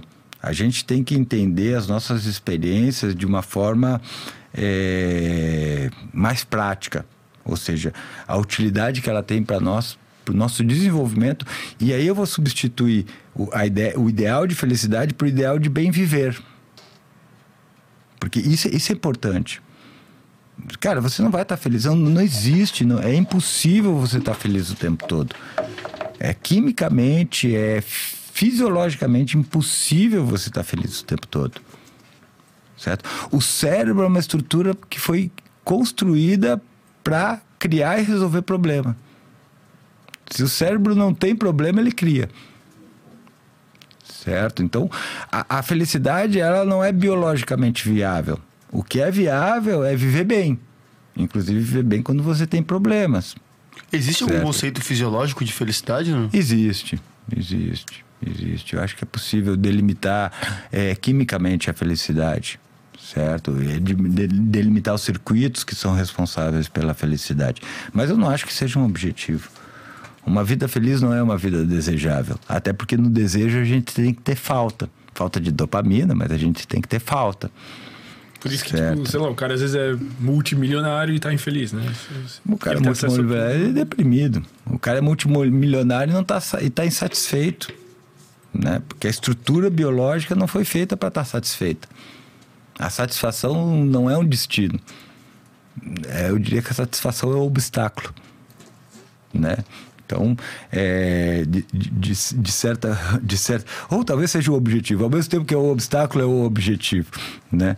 Mas é, não dá para a gente pensar que a gente vai alcançar um estado pleno de felicidade. A gente vai dormir tarde, aqui amanhã a gente vai estar mal-humorado. Certo? Eu vou ter que conviver com as consequências do meu mau humor amanhã. Né? E aí tem uma coisa interessante pra gente, porque a gente está falando muito de liberdade, né? Vocês estão me provocando em relação a isso, né? Livre-arbítrio, liberdade e tal. Eu acho que a gente não tem liberdade. Acho que a gente tem pequenas rupturas onde a gente consegue ter uma, algumas práticas de liberdade. Né? E acho que a gente tem alguma liberdade quando gente quando tá claro as consequências que a gente vai ter que lidar com as nossas escolhas. Exemplo. Por exemplo, eu sei que eu vou me fuder amanhã porque eu fiquei hoje tomando vinho e conversando com vocês. Né? Eu tenho, sei lá, atendimento de manhã cedo, sei que vou me fuder. Pô, eu sei que você vou me fuder, eu tô ciente de que vou me fuder e eu tô enfiando os pés na jaca e foda-se que, que eu vou me fuder. Mas tudo bem, eu tenho ali uma possibilidade de reflexão é, que me permite um pequeno lapso de de liberdade, né? Ou seja, de certa forma eu gosto muito dessa frase do Skinner, já repeti ela mil vezes, a gente é livre na medida em que a gente sabe o que nos controla. E aí na medida em que a gente é capaz de gerir as consequências do nosso comportamento.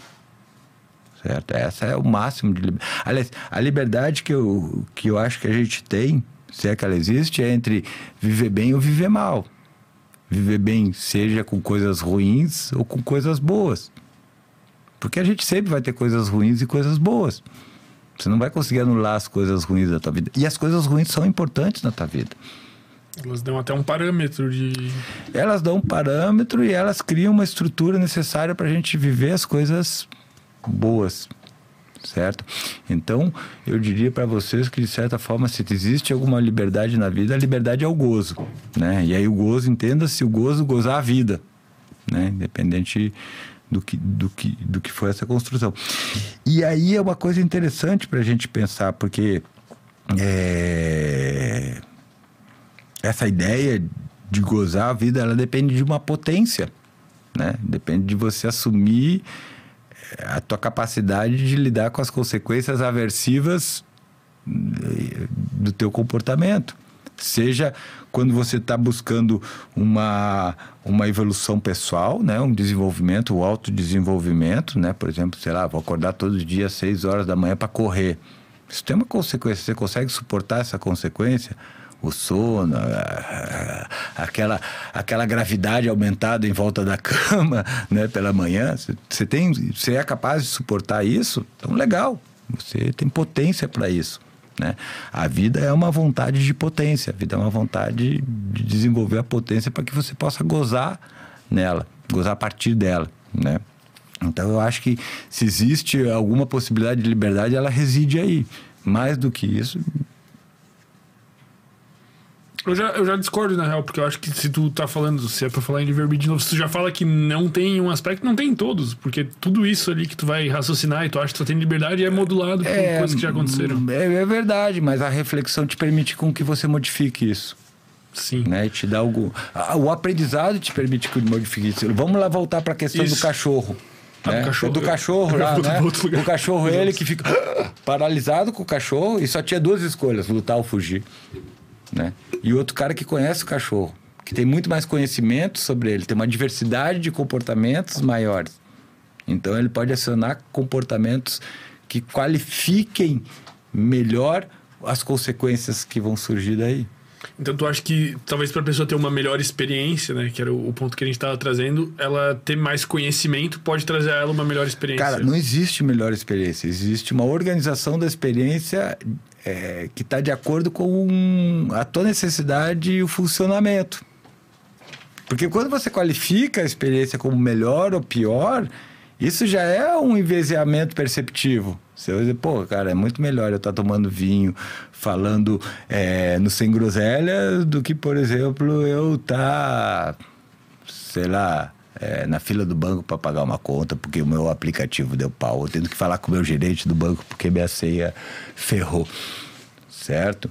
Então, é, é- já, é- já envolve uma série de valores, já envolve um- uma série de critérios que é, vão qualificar, vão dar o valor para essa experiência. A gente não foge disso, a gente não tem como fugir do valor que o cérebro dá para as nossas experiências, que é baseado exatamente nas nossas experiências Tá, mas anteriores. então, reformulando a frase, eu gosto muito que tu favor. sempre pega nas questões semânticas, pô, é impressionante nos Isso, conceitos. é, é impressionante isso, porque a gente, nosso problema é- são as questões semânticas.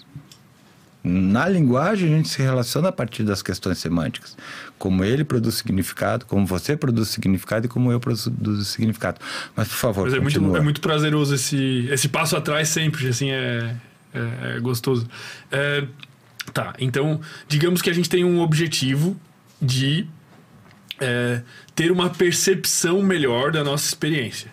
As pessoas têm isso, elas talvez Perfeito. estejam nos assistindo por isso, Perfeito, tal, tal, tal. perfeito. Isso, o, o primeiro passo, assim, digamos que tu deu um primeiro parâmetro, seria desconstruir essa ideia de felicidade plena e tal, tal, tal, e perceber que a gente vai ter diferentes altos e baixos e lidar que com o, isso. que o sofrimento é parte das nossas experiências e ele não pode ser desconsiderado porque ele é importante. Tá. E um segundo fator importante talvez seja essa buscar um conhecimento e compreensão desses desses sistemas. Isso. Porque na medida em que você vai criando conhecimento, você vai criando redes de processamento alternativas. Certo? Então você vai ampliando as possibilidades de resposta e vai ampliando as possibilidades eh, de como que você constrói o ambiente, né, da tua percepção. E essa mudança tem um efeito na nossa experiência.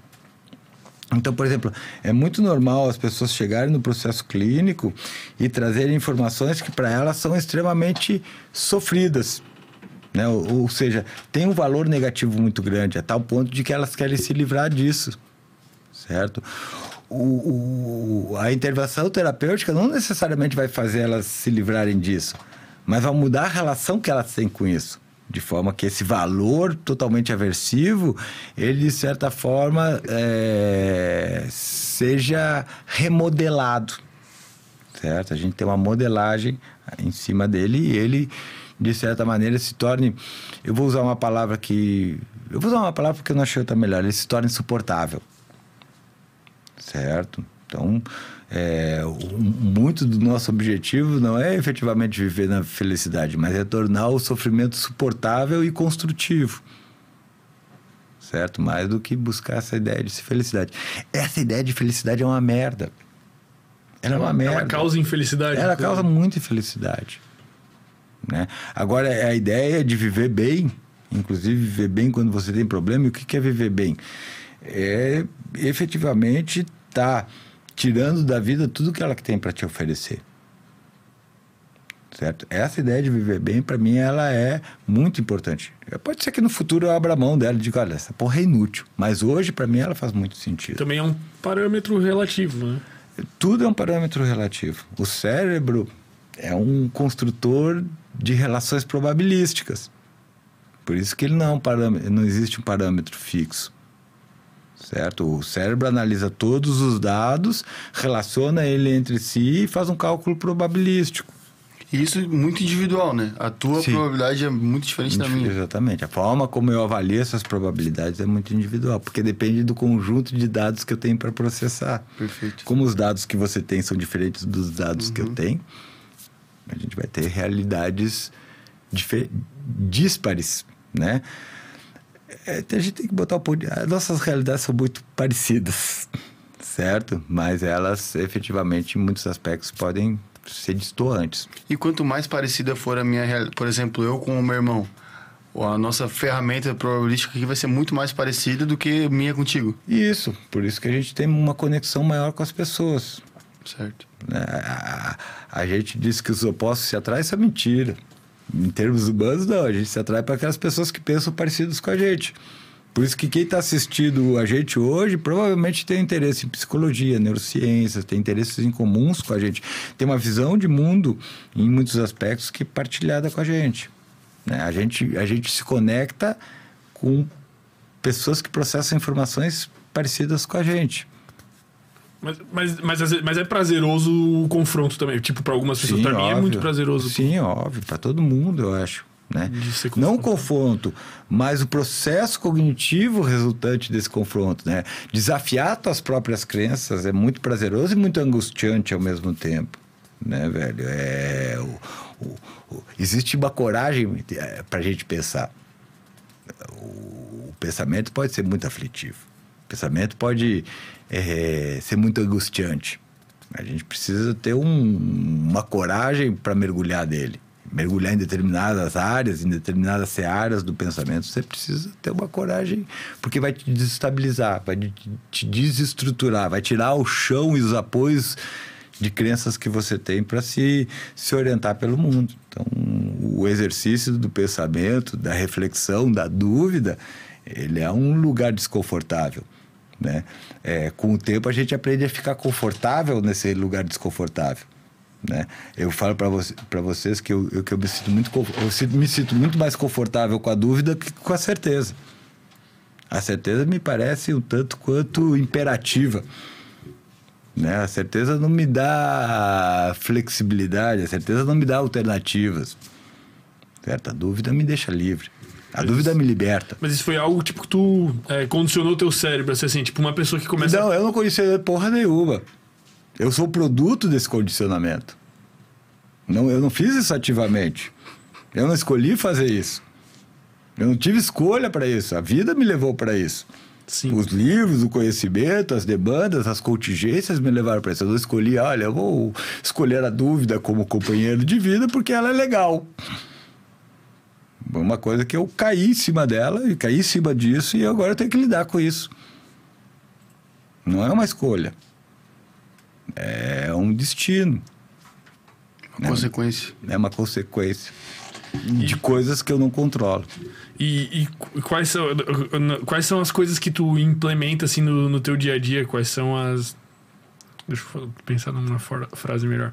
Mas qu- quais são as coisas que tu, que tu vê hoje como muito importantes pra ti, pra tu viver bem? Assim, tipo, o que que tu, que que tu traz no teu dia a dia, assim, que Cara, pra uma, ti é necessário? uma pergunta filha da puta, porque ela é uma pergunta longa, né? Eu teria que fazer uma fila de coisas aqui.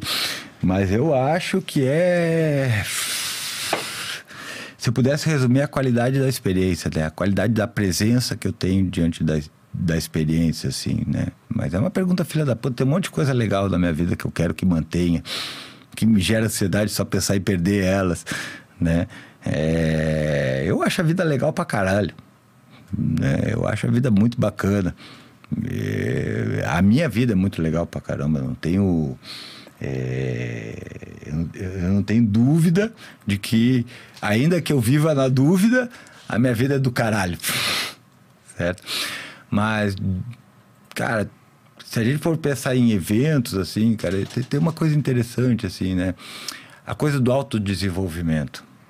E, e veja assim, quando eu falo em autodesenvolvimento, não é autodesenvolvimento com propósito, né? Ah, não, eu quero ser um psicólogo do caralho para ganhar muito dinheiro. Não é isso, porra nenhuma disso. Quando eu falo de autodesenvolvimento é, cara, eu quero, eu quero pegar um tubo mais profundo do que eu costumo pegar. Né? Eu quero ter um tempo de qualidade e me divertir mais com meu filho, que tem uns 5 anos hoje, do que eu me divertir com as minhas filhas, por exemplo. Né? Então, na verdade, é uma tentativa de aprofundar a experiência. Né? Eu, eu, eu, eu, entendo a experiência como você está no mar.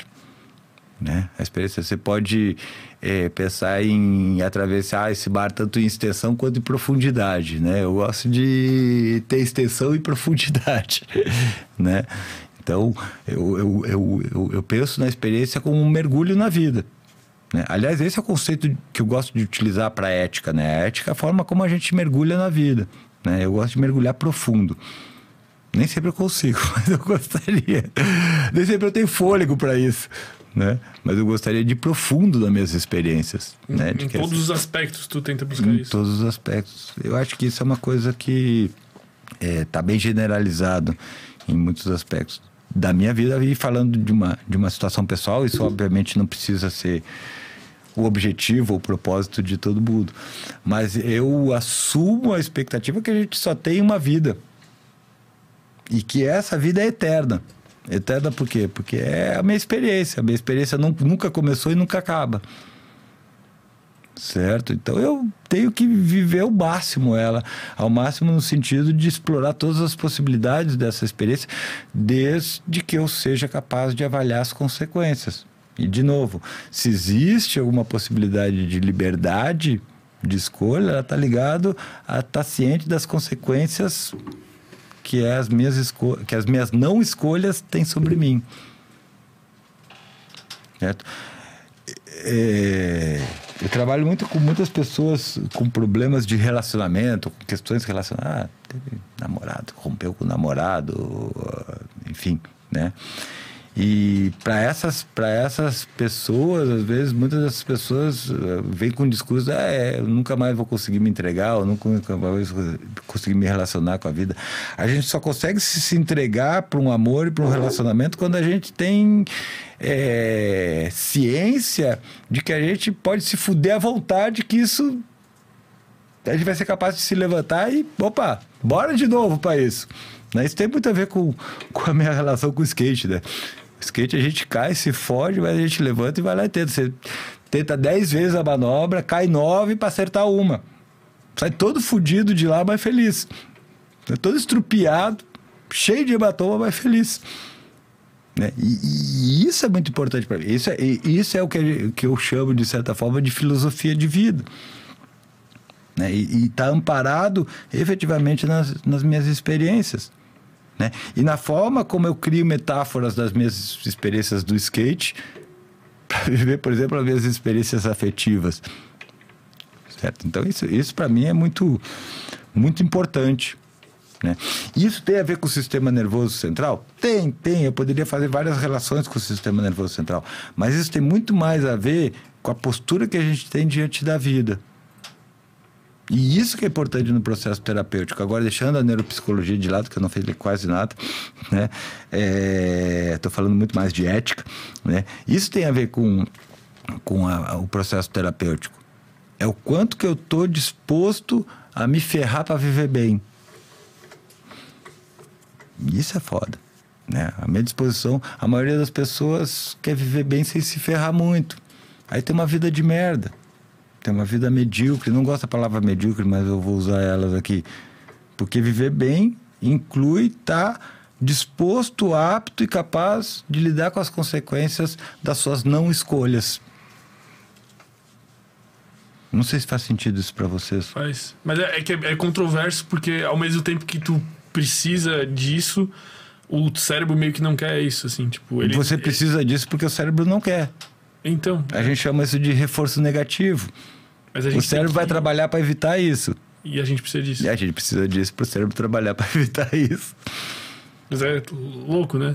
Talvez... Ah, é para fuder os cocos do Galdério, né, velho? Mas isso, isso, isso também acontece, tipo, em outras espécies ou não? Cara, daí a gente. É, daí tem um conceito que eu não gosto, que é o conceito de consciência. Por que, que eu falo tanto de experiência? Para evitar o conceito de consciência. Né? Porque a ideia da consciência seria assim, uma tela onde a experiência é projetada. E eu não acredito nessa tela, eu acredito só na experiência. O conceito de consciência é um conceito controverso, é um conceito difícil de elaborar, é um conceito escorregadio, é um conceito sujo, certo? Então eu trabalho com o conceito de experiência. Por que, que eu trabalho com o conceito de experiência? Porque a gente não pode negar a experiência. Você está tendo uma experiência? Tá. Você está tendo uma experiência? Tá, eu também estou tendo uma experiência. O que, que é a experiência? É isso que eu estou tendo agora certo? Aliás, eu posso até, por exemplo, estar tá alucinando aqui. Não sei que eu esteja malucão, doidão, criando alucinações, né, velho? Eu posso estar tá alucinando, eu tô lá no meu banheiro, cagando e alucinando que eu tô no Sem Groselha conversando com vocês. Tu pode estar numa simulação. Numa simulação, que seja, certo? Mas ainda que isso esteja acontecendo, eu estou vivendo essa experiência. Vocês podem ser, vocês podem, não, vocês são produtos do meu processamento de informação. É que nem aquilo que tu falou do sonho lá no começo. Né? Exatamente. Né? Exatamente. Vocês são produtos do meu processamento de informação. Vocês existem enquanto uma construção minha, uma construção cognitiva minha. Certo? Ou seja, vocês não existem separados de mim. Vocês são uma extensão da minha existência. e da minha percepção. Ela só é colocada em, em oposição em um determinado momento do processamento, onde eu crio uma imagem do eu e uma imagem do outro. Certo? Mas eu. é, Essa diferença, ela não existe. Porque vocês, assim como eu, sou uma experiência minha. Eu tenho uma experiência comigo e tenho uma experiência com vocês. A natureza da nossa identidade é a mesma, né? De ser uma experiência para o cérebro, de ser uma construção que o cérebro faz, onde em determinado momento ele localiza as coisas. Olha, isso aqui sou eu, isso aqui é os outros. Eu sou responsável por isso aqui, isso aqui se foda. Certo? Mas é o cérebro que constrói essa experiência. Eu e os outros são exatamente têm a mesma natureza, que é a natureza dessa vivência experiencial. Certo? Por isso que o individualismo é, é, uma, é uma hipertrofia de um aspecto do cérebro. Porque nós não somos individuais, nós somos estruturas coletivas, que nos organizamos coletivamente e que vivenciamos as coisas coletivamente. Por isso que o individualismo também cria um ambiente propício para se criar determinados quadros de doenças mentais específicos. Certo? Se nós fôssemos mais coletivistas, essas doenças mentais seriam diferentes das que são hoje. Certo? Então, efetivamente, essa relação entre eu e os outros é uma relação construída para organizar o ambiente de forma que eu consiga interferir nele de uma maneira específica. Mas eu, eu tinha. Voltando na pergunta, a gente se aprofunda em outra parada. O que eu tinha perguntado, tipo, em relação ao- aos animais. Tipo, eles têm essa questão de lutar contra o próprio cérebro? Ou por eles terem um córtex menor, não tem como eu eles a isso. amígdala? Não tem como tu saber. Não porque- tem porque eu não consigo viver a experiência deles. A experiência deles é privada para eles. E aí é o problema do conceito de consciência. Né? Eu não tenho como afirmar a consciência de vocês. Porque eu não tenho como afirmar a experiência de vocês. Se eu estou surtando, eu só tenho como afirmar a minha própria experiência. O, o único acesso direto à experiência que eu tenho é só um. A minha experiência. Só existe uma experiência. A minha, a tua e a dele. Não existe experiência além dessas. Pelo menos dentro dessa perspectiva do individualismo. Né? Por quê? Porque o cérebro, cada cérebro constrói uma- a sua própria, a sua- o seu próprio mapa. É, mas isso tudo é dentro dessa visão, né? Porque se tu for pegar uma visão, sei lá, de cunho religioso, é completamente diferente. Porque é pegar- uma visão essencialista, né? É uma, é uma visão que atribui a cada um de nós uma essência. uma certo? alma, um... É uma alma, uma essência, uma verdade interior. Né? A gente não é uma essência, a gente é uma diversidade. Se a gente fosse essência, a gente não tinha conflito. A gente tem conflito porque o, a gente pensa uma coisa, daqui a pouco pensa outra. De uma hora uma coisa é legal, outra hora ela é ruim. Né? A gente tem conflito porque a gente é uma diversidade. Se a gente fosse essência, a gente não tinha conflito, estava tudo resolvido. Era só voltar para nossa essência, reconhecer nossa essência. Ah, ok. Ok. Se a gente fosse essencial, a psicologia não existia. Né? A, gente, a psicologia existe porque a gente é diverso. Porque a gente tem tendências neurocognitivas e essas tendências neurocognitivas muitas vezes são conflituosas. Eu quero uma coisa que a minha regra não permite. Entendi. Vamos dar uma olhada nos superchats aí, pô. Eu já tô me sentindo mal Ele de mandou- te segurar até agora. Ele mandou pra ti ali no. Ele mandou. Não, eu tô tranquilo, negão. Eu só dei uma olhada aqui pra ver quanto, Não, que, maluco, o quanto de mau humor eu vou ficar amanhã.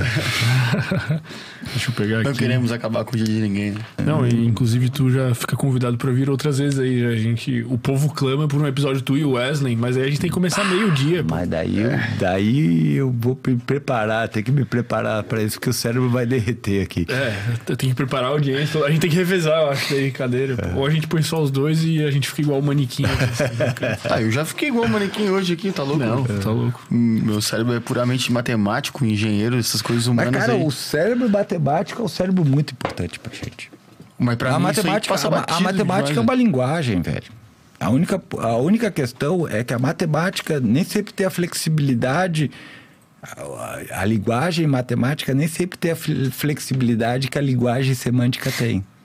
É 100% Uma, uma é extremamente flexível, a outra rígida. A outra você sempre vai chegar no mesmo resultado. Certo? Uma é um algoritmo, a outra é uma aproximação. Né? Então, É, a conclusão que eu cheguei dessa nossa conversa toda é que tudo é matemática. Eu tenho um conceito meu que tudo é matemática, tudo eu, é física. Eu acho que dá pra. Tudo é produto de, de uma interação de uma coisa com outra. Isso, isso. Isso só, é que a gente, só que a gente está lidando com uma teoria do caos. Aliás, é muito legal isso, porque o cérebro é a ordem no meio do caos. O cérebro é que, o- que organiza o caos. Né? A gente tem um caos energético em volta da gente. O cérebro vai lá e diz: não, olha, isso aqui, isso aqui, isso aqui, isso aqui. A gente mapeia esse caos e a gente, opa, as coisas estão em ordem. Mas na verdade é só uma, uma enganação, né? É As sempre uma não- enganação. Posso ler? Pode. Lê a primeira aí, acho que vamos deixar. O Wesley mandou um aí, deixar por último. Que eu acho que essa é Tá uma bom. bucha. O Lucas Pesato, nosso amigo, um abração, obrigado pela pergunta. Valeu, Lucas. É, obrigado pela pergunta, não. Ele falou, como assim? Sem perguntas. É foda. Obrigado, Lucas, por o meu trabalho. só, quero, só quero agradecer a vocês por esse trabalho de divulgação da neuro e psicologia. Aproveito para deixar um grande, um grande abraço pro mestre Fábio. Sinta-se abraçado aí, Lucas. Valeu aí pela consideração. Pô, sem palavras, irmão. Muito Monstro. obrigado. O brabo da redação. Perim, tu és sensacional. Um abraço. O brabo da redação disse que quer vir aqui, viu? Falar com vocês. O cara é foda. Ele é brabo? Ele é brabo. Não, não, ele é mansinho, mas ele, ele, ele, ele, quer, ele quer fingir que ele é brabo, velho. Vou trazer, não tem como não confiar numa indicação tua. Não, pô. pode trazer ele aí, que vai Com ser legal. certeza. Um abração, irmão. Obrigado pela, pela mensagem, tá? E do nosso amigo Wesley Delanogari. Agora vem a bomba. É, não, é, não é uma, não é uma pergunta, é uma afirmação que ele fez em algum momento da nossa conversa aqui, que ele falou. Incompatibilidade evolutiva, setinha. Ser humano tem um sistema fisiológico selecionado por um ambiente totalmente diferente do atual. Perfeito. Aí vem obesidade, depressão, estresse. Perfeito. Muda ambiente, muda a função. O, o, o que o Wesley está falando é o seguinte, cara, nosso cérebro não foi desenvolvido para a tecnologia que a gente criou. A gente tem que se readaptar, certo? O cérebro tem objetivos claros de criar uma situação de conforto. A situação de conforto é bom? A situação de conforto é desconfortável. A gente precisa. é, Vitória Carvalho, ouça bem isso, Vitória Carvalho é minha esposa. A gente precisa sair da zona de conforto para se sentir confortável. Se a gente fica sempre na zona de conforto, a gente está cultivando desconforto. A gente precisa estender nossa zona de conforto, saindo dela e criando uma capacidade de nós eh, nos relacionarmos com o desconforto de forma que ele se transforme em conforto. Certo? Então a gente vive numa vida que é uma vida extremamente confortável. Eu acho que é isso que o Wesley está falando. Negão, se, for, se eu estiver dizendo besteira, você me corrige aí. Mas assim, a gente vive uma vida extremamente confortável e nós nos adaptamos a essa vida confortável de forma que qualquer coisa. que a gente fica sensível para qualquer coisinha. Né? Daí ele vai falar dos, ele vai falar dos mimados dopaminérgicos, ele adora esse termo, né? Mas é um pouquinho isso, velho. A gente tem que estar sempre explorando os nossos desconfortos. Sair da nossa zona de conforto faz com que a gente tenha a capacidade de, de se organizar para buscar um conforto que não dependa exclusivamente do ambiente externo. Mas o, o problema é, tipo, desse, desse avanço tecnológico que, teoricamente, é, trouxe uma questão ambiental muito pontual e muito diferente do que a gente estaria fisiologicamente selecionado para estar presenciando. É um, um, um fator externo, né? Que foi criado, interno, sei lá. Que a gente, a seleção natural continua acontecendo e a gente vai ser selecionado em função disso. Sim, sim, Então- de certa forma, sim. É tipo como se tivesse caído um cometa, mas o cometa que caiu é que a gente inventou a internet é, e uma linguagem. A tecnologia. E tudo. É, a gente, a gente e as demais espécies vão ser selecionadas a partir desse contexto. Né? É, é interessante isso, né, cara? O, é, eu, eu tentei conversar. O Wesley andou lendo um livro que eu gosto muito, que é o livro chama Para Compreender o Comportamento, do William Baum. Né? E o William Baum ele vai botar o comportamento como a, a, a- a estrutura per- primordial de seleção tanto em termos evolutivos, né, de evolução eh, de seleção natural, quanto em termos de evolução cultural. E isso é fantástico, as pessoas não se dão conta do quão revolucionário é essa ideia, certo? Apesar de ser uma ideia muito antiga, uma ideia que, que já está estabelecida desde a primeira metade do século XX. Né? E isso é muito legal. É Essa discussão que a gente está tendo de livre-arbítrio é uma discussão muito antiga, velho. O o Skinner já chutou a bunda do livre-arbítrio faz muito tempo. Né? O Foucault, no, no debate dele com o Sartre, já mandou o Sartre enfiar a liberdade só Deus sabe aonde.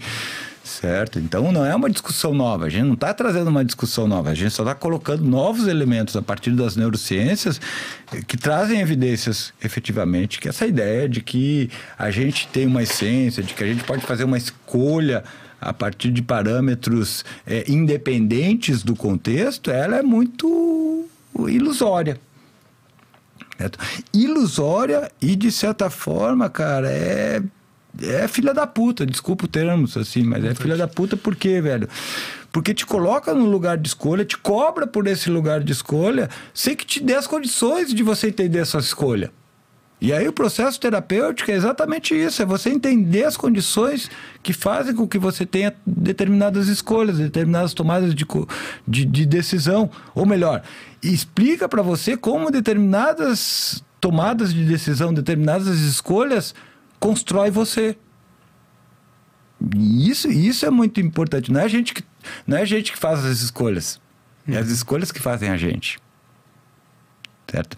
E isso é muito importante no processo terapêutico. Quando as pessoas entendem que elas têm que olhar não efetivamente é, para a maneira como elas é, idealizam o ambiente, idealizam as consequências da escolha dela, mas sim para os parâmetros que estão é, relacionados a essas escolhas, aí isso vai fazer diferença total na vida delas. Certo? Quando elas param de se culpabilizar e começam a operar, certo? No sentido de, puta que pariu, velho. O que que, o que que me levou a isso? Quais foram os, os estímulos antecedentes que determinaram isso, a minha história, é, o que estava acontecendo na hora, o meu estado fisiológico naquele momento, né? a minha história evolutiva, né? É, como é que, essas, que esses aspectos é, se organizaram para determinar a minha tomada de decisão? Aí isso faz toda a diferença. mas, mas tu compreender isso não necessariamente te leva a mudar. Sim, te leva a mudar, porque na medida você só pode compreender isso quando você cria novas conexões no teu cérebro. Sim, quando você tá. cria uma camada de conhecimento adicional. E quando essa camada de conhecimento adicional é criada, ela começa a influenciar na camada anterior. Então, se você, se você cria um conhecimento sobre como você toma as suas decisões, esse conhecimento vai influenciar na tua tomada de decisões, na próxima vez que você tomar decisões. Mas, mas não necessariamente é o suficiente para como é que eu vou te dar um exemplo? Por exemplo, pode ter uma pessoa que fuma e com certeza ela sabe todos os malefícios do cigarro e talvez ela saiba até quais foram os fatores Isso. ambientais da vida dela que Isso. levaram ela a gostar do cigarro. Mas ela não sabe quais são os fatores que estão fazendo com que ela seja o próximo cigarro. Exato. Quando ela souber os fatores que fa- fa- fazem com que ela seja o próximo cigarro, daí ela pode operar esses fatores. Daí ela vai estar assumindo algum grau de liberdade em relação a isso. Sempre? Isso é uma afirmação? Ah, é uma afirmação, mas sempre é. Um... Aí sempre você me fode, né, negão? Na maioria das vezes. Probabilisticamente é isso que acontece. Eu não sei se eu concordo. porque Eu não sei se eu tenho o direito de discordar, né? Mas, É, eu, eu tô- Foda-se. mas é que, tipo assim, né, nessa questão do cigarro, assim, vamos pegar. Tem como a gente pegar alguma questão mais simples do que isso? Não, mas é, é que eu não consigo entender. É tipo, porque, assim, ó, o Wesley passou alguns conhecimentos. Você não consegue entender porque você experimenta a vida como essência. Você não consegue entender porque você, a tua experiência, apesar de, disso ser uma distorção, a experiência é que você tem uma essência. Que você tem uma verdade interior que vai tomar essa decisão. Não, mas eu não me importo com isso, eu já aceitei isso, Isso, do livre-arbítrio. Na verdade, Tu não faz diferença saber. Eu tô foda-se porque não É. faz diferença saber se tu tem ou não. Mas eu não. Eu não consigo compreender essa tua afirmação, tipo, de falar que se ele compreender os fatores que levam ele a acender o próximo cigarro, talvez faça ele conseguir Isso. parar. Mas eu acho que mesmo se ele compreender, porque talvez se ele parar e assistir um filme que explique todos os fatores que levam ele a é acender. Isso não- às vezes não é suficiente. Por quê? Porque o conhecimento que vai criar uma, uma variabilidade comportamental não é o mesmo para todo mundo. Para algumas pessoas, essa camada de conhecimento vai ser su- suficiente para que o córtex orbitofrontal seja ativado e crie uma influência inibitória sobre o comportamento de acender um cigarro. E é uma linha muito difícil de delimitar também, né? Impossível. Porque cada pessoa tem o seu próprio, o seu próprio perfil, seu próprio design. Sim. É um, é um cálculo extremamente complexo. Por isso que a gente precisa da psicoterapia. O que serve para ele não serve para você. É, a psicoterapia é a ciência aplicada ao comportamento individual. O que, que você faz no processo de psicoterapia? Você avalia as consequências que fizeram você chegar onde você está. E a partir dessa avaliação, a partir dessa análise comportamental, essa análise cognitiva, essa análise neurocognitiva, você tenta ver o papel e o peso de cada um desses fatores. E aí você vai tentar estratégias para manipular esses fatores de forma que você tome uma decisão de não fumar, de não comer comida altamente palatável, de não consumir pornografia, de não xingar alguém, E praticar um esporte. de praticar um esporte.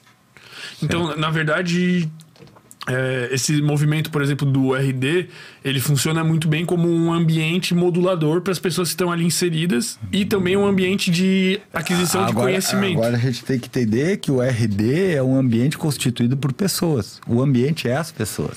O RD não existiria sem pessoas. O nosso ambiente é sempre um ambiente social. Não existe um ambiente para nós seres humanos que não seja social. Ele sempre vai ter esse impacto social. Nós somos estruturas de processamento de informação altamente conectados. Por isso que as redes sociais fazem tanto sucesso certo? Por isso que a gente tem audiência no Sem Groselha. A gente tem audiência no Sem Groselha porque vocês são legais pra caralho também, mas é, fora disso é porque tem pessoas interessadas nesse assunto. Por isso que a gente está discutindo neurociências aqui. Né? Então, é, de novo, né, a, gente, a gente entra nessa discussão aí. Tem, tem um conceito, eu vou, eu vou falar disso porque eu estou muito afim de falar disso. Fique à vontade. Ah, tem um conceito que tá lá no livro do William Baum, esse que o Wesley gosta, né? Wesley, fala pro pessoal para ler esse livro para compreender o behaviorismo, comportamentalismo, behaviorismo, né? Esse livro do William Baum, ele tem um, um conceito que não é do William Baum, mas que o William Baum trabalha lá, que é o conceito é, ligado à economia conceitual. O que, que é economia conceitual? Economia conceitual é quando eu digo assim, cara, deu a hora, eu vou para casa certo? É um comportamento verbal que encerra um monte de outros comportamentos constituintes. Quando eu digo que eu vou para casa, eu digo, ah, eu vou pegar minhas coisas, eu vou pegar meu telefone, vou chamar o Uber, vou esperar o Uber ali fora, vou entrar no Uber, vou ir até em casa olhando o Instagram, o impacto do, do Sem Groselha nas minhas redes sociais, né? Chegar em casa, ah, tirar a chave do bolso, abrir o portão, abrir a casa. Então, tem um monte de comportamentos encadeados que dizem respeito a ir para casa. E, e isso é uma coisa muito interessante, porque essa economia conceitual cria, em certos aspectos, a capacidade da gente eh, poder se referir a grandes sequências ou grandes cadeias de comportamento sem que tenha que especificar elas, sem que eu tenha que dizer, pessoal, agora eu vou pegar meu telefone, meus boné, minhas coisas, meus presentes, eu vou até ali fora e enquanto eu estiver ali fora eu vou ficar chabando, eh, botando o dedo do aplicativo, desse aplicativo aqui pretinho que tem o B, aí... Então, eu vou para casa. Encerrou todos esses comportamentos. E isso é interessante, cara, porque é, quando a gente usa o comportamento verbal para especificar o nosso próprio comportamento, a gente, de certa forma, está influenciando no comportamento das outras pessoas. Mas quando eu digo, por exemplo, assim, ah, eu vou arrumar minha casa. Arrumar a casa, arrumar a casa é um negócio que envolve uma sequência muito grande de comportamentos, né? E aí eu penso assim, não, eu vou arrumar minha casa. Parece uma coisa simples. Daí eu começo a arrumar meu armário. Pronto, passei a manhã toda ali só dobrando roupa. Certo? A nossa economia conceitual cria uma distorção perceptiva na gente também. E por que, que eu estou chamando a atenção disso? Porque, por exemplo, eh, muitos pacientes meus, eu peço para eles fazerem um cronograma de atividades. né? Daí eu vejo lá, o, tem uma paciente minha que deve estar se identificando muito nisso agora. Mas eu peço para eles fazerem um cronograma de atividade. Daí eu olho assim, segunda de manhã tem cinco tarefas na segunda de manhã. Eu vou arrumar casa, eu vou é, na loja comprar os negócios, eu vou levar o carro para arrumar e trocar o pneu e vou passar no banco para conversar com o meu gerente sobre o empréstimo. Cara, ninguém faz isso numa manhã. Ah, Uma atividade dessa que ela vai, leva um monte de horas. Certo? Mas essa economia conceitual faz com que ela tenha ideia, uma ideia distorcida em relação ao tempo que ela vai gastar para isso. Porque ela não avalia todos os componentes dessa ação. E aí o que, que acontece? Ela cria uma lista com 20 mil itens para fazer de manhã. Ela vai dar conta dessa lista? E se ela não der conta dessa lista, como é que ela vai se sentir? Frustrada. Frustrada e com baixa eficácia. Que tipo de sentimentos vão estar permeando ali? Sentimentos aversivos. Certo? Então você vê que, de certa forma, a, a, a gente tem que ter um- uma atenção especial para a linguagem. Porque o que controla a linguagem não controla os outros comportamentos. A nossa linguagem é um comportamento específico, conectivo e que tem características próprias. Por exemplo, o que eu estou falando aqui para vocês tem um controle específico. Vou usar um exemplo mais fácil para a gente entender isso. Você acha que algum pai vai dizer para o filho assim: não, filho, mentir é uma coisa que é aceitável em determinados contextos? Ou um pai vai dizer assim: não, filho, mentir é errado? O que, que eu acho que o pai vai dizer? Mentir é errado. Mentir é errado. Um, um pai mente? Normalmente, a gente mente descaradamente o dia inteiro. Certo? A mentira é muito importante para nós. A mentira tem um papel social muito relevante. Certo? Mas por que, que eu estou dizendo que mentir é errado? Porque existe uma regra, existe um controle sobre o meu comportamento que faz com que eu emita um comportamento verbal que, inclusive, vai contra o meu comportamento real. Se chega. A, a- a minha esposa, isso não é pra ti, Vitória. chega a minha esposa e diz: Ai, amor, eu cortei o cabelo, o que, que você achou? Digo, Ah, tá lindo. Por quê? Porque tem consequências. Se você tá uma merda, você vai ter que amaciar o sofá o resto do mês. Essa, Certo. essa questão que tu falou da, da economia Conceitual. conceitual.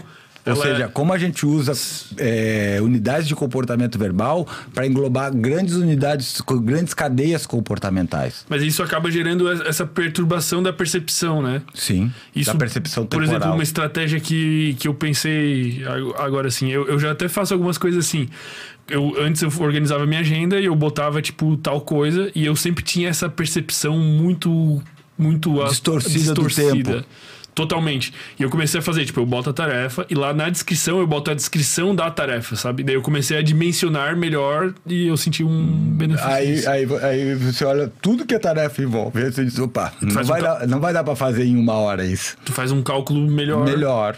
Perfeito. Isso te frustra menos. E é, interessante isso, né? Porque a gente pode falar muito de muitos motivos relacionados, por exemplo, a, a essas demandas de TDAH que tem surgido nelas. Mas isso, é- esse é um aspecto interessante, planejamento. Como a gente usa o, é, essas estratégias verbais, muitas vezes a gente não consegue avaliar a dimensão das tarefas que a gente tem. E a gente aí é, acaba se envolvendo com múltiplas tarefas das quais a maioria a gente não consegue dar conta. E aí nosso sentimento de frustração e baixa eficácia. E o que mais que o. É Bowl? Quem que é o cara? William Bowl? Como é que é o nome? William Ball. William Ball. O que mais que ele Isso. fala no livro? Ah, cara, ele fala um monte de coisa legal. Né? Ele vai falar dessa questão do essencialismo, ele fala- vai falar do comportamento como unidade de seleção. Né? É, é um livro muito bacana, velho. Muito bacana. Tem a ver com o behaviorismo, né, velho? O, o behaviorismo é uma filosofia da ciência. Certo? Ele explica como que nós, indivíduos presos na nossa própria eh, experiência, podemos compartilhar experiências. Podemos criar um sistema que nos ajude a compartilhar experiências de forma que essas experiências sejam comutáveis, sejam comuns a todos nós. Certo? E, e ele parte desse pressuposto que cada um tem uma experiência pessoal. Né? Então, se cada um tem uma experiência pessoal, individual, como é que a gente pode criar uma experiência coletiva que seja útil? O behaviorismo é isso. É como que a gente pode produzir conhecimento e produzir ciência de forma que essa ciência seja acessível para todo mundo. O método do behaviorismo é o que a gente chama de análise experimental do comportamento. Eu gosto de chamar, por causa da minha intervenção clínica, de análise experiencial do comportamento. Ou seja, como é que eu vou analisar minha experiência em termos das coisas que aconteceram antes do comportamento e das consequências que vieram deles. Né? A gente chama isso de tríplice contingências: estímulos discriminativos, o comportamento e as consequências. né? Isso é uma linguagem computacional. É um algoritmo, é, é- é- é estrutura algorítmica que a gente consegue. é- Isso é o que o Google usa. Certo? É uma estrutura algorítmica que permite a gente ter uma compreensão melhor do comportamento de acordo com a frequência com que ele ocorre.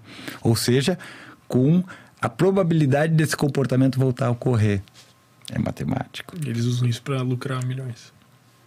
É, É, eles, tipo, tu entender de comportamento. eles faz- criaram uma capacidade de registrar isso e criar uma probabilidade.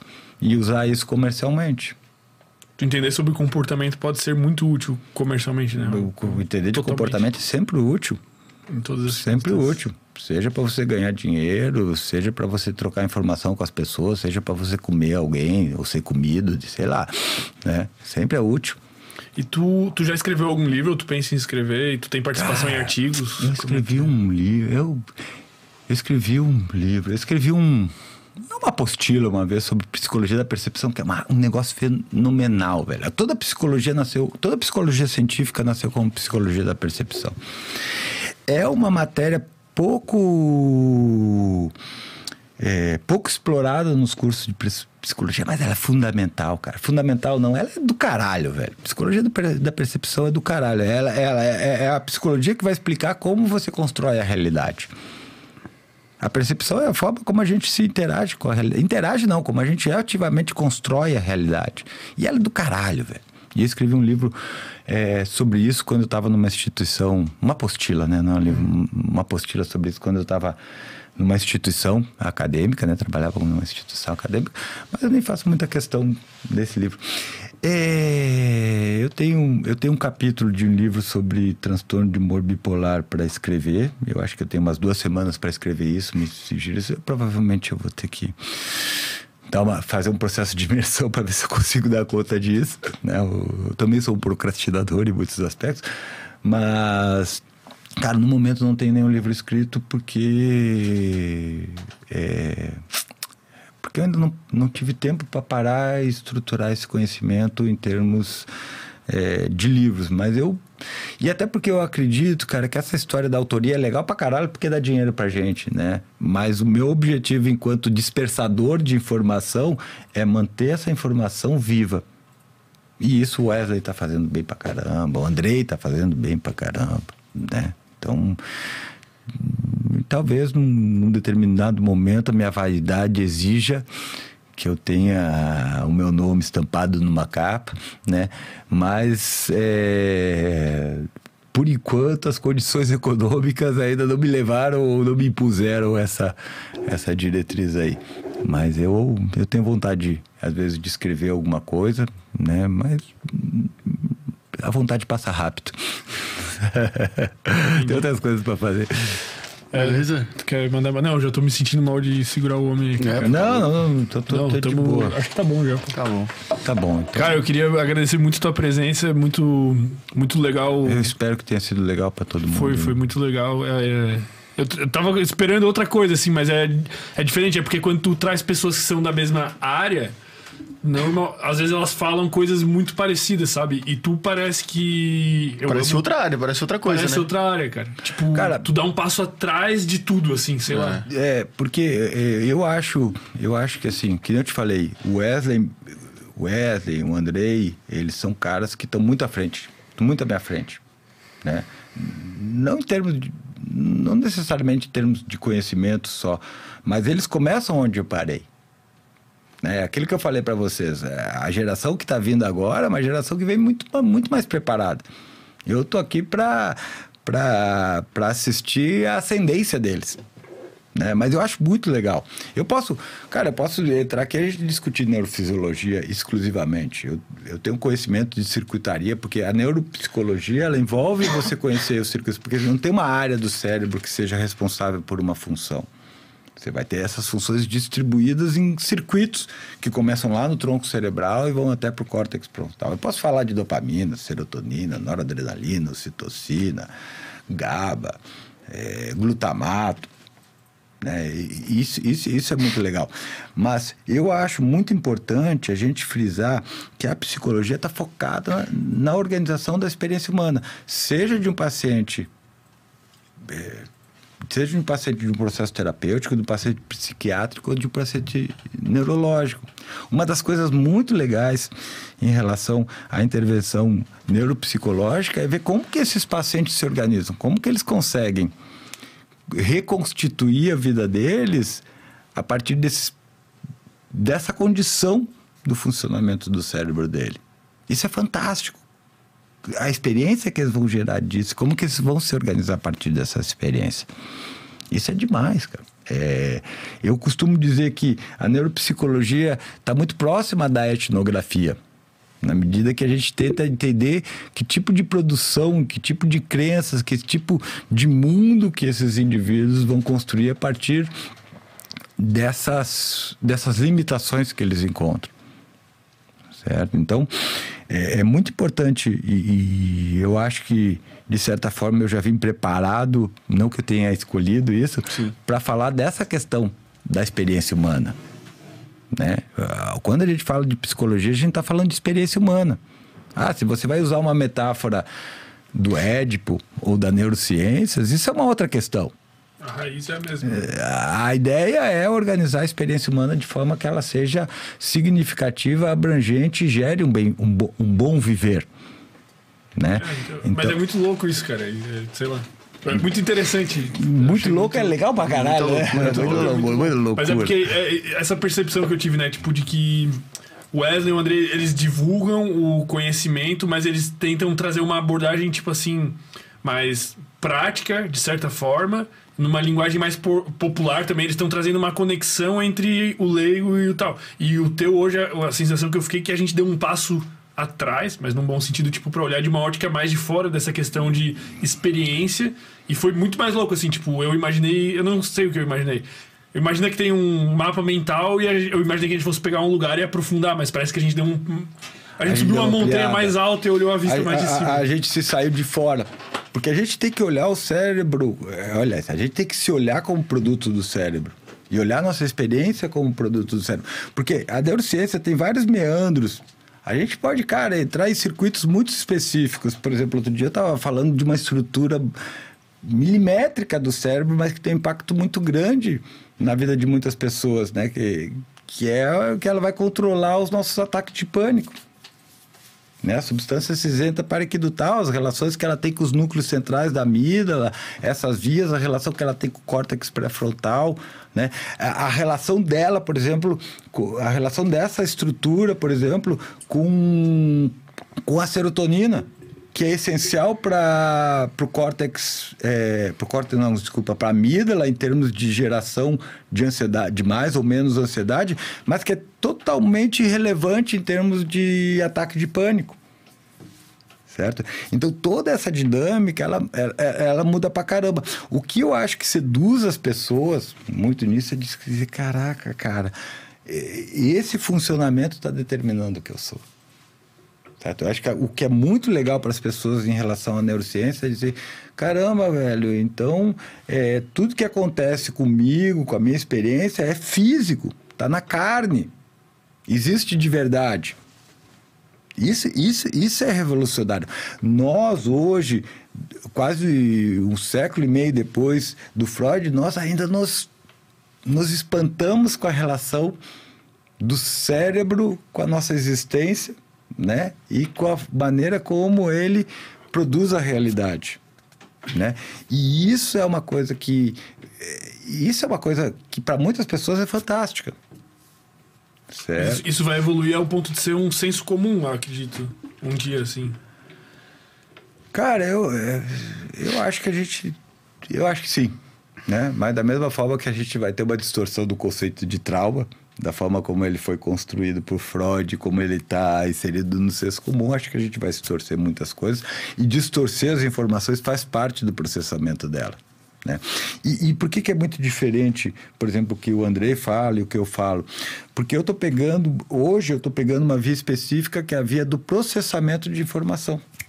Uma via que está muito relacionada às ciências exatas, certo? Uma via que é, de certa forma, e que vai, de certa forma, de encontro, por exemplo, a questões que tem, estão relacionadas a, a TI, inteligência artificial, é, machine learning, entre outras coisas aí que, que são, são são situações que estão mais relacionadas, é, redes neurais, né, que são situações que estão mais relacionadas com um, um, processamento sintético do que com processamento orgânico, né? Mas é e, e por isso que diferencia um, um, pouquinho, né? A minha base aqui hoje é, é basicamente processamento de informação, né? Esses fluxos de processamento de informação e como que eles geram experiências para gente, né? Então a gente poderia ter uma perspectiva mais anatômica ou, ou, ou, ou mais neuroquímica. É, é, legal isso. Eu pô, sinto a vontade para falar disso também. Mas eu acho que a gente tem que botar um componente adicional aí, que é essa interface entre a ciência e a filosofia. Né? Eu sempre digo, sempre disse para meus alunos que é, terapia é ciência. A intervenção psicoterapêutica é uma intervenção científica. E eu tenho uma colega, a, a professora Mirella Brito, que ela disse que não, que psicoterapia é filosofia, certo? E em alguns momentos eu me senti desconfortável com isso, mas hoje não. Eu entendo que o resultado da ciência é sempre a filosofia. Né? Porque a filosofia diz como é que a gente vai viver. A filosofia tem essa perspectiva ética. E a psicologia é composto de epistemologia, ou seja, como nós produzimos conhecimento e ética. Como nós usamos esse conhecimento para mergulhar na vida. Né? Então, eu estou falando muito dessa interface, onde a gente assume esse conhecimento como um conhecimento que vai, de certa forma, conduzir a maneira como a gente vai mergulhar na vida.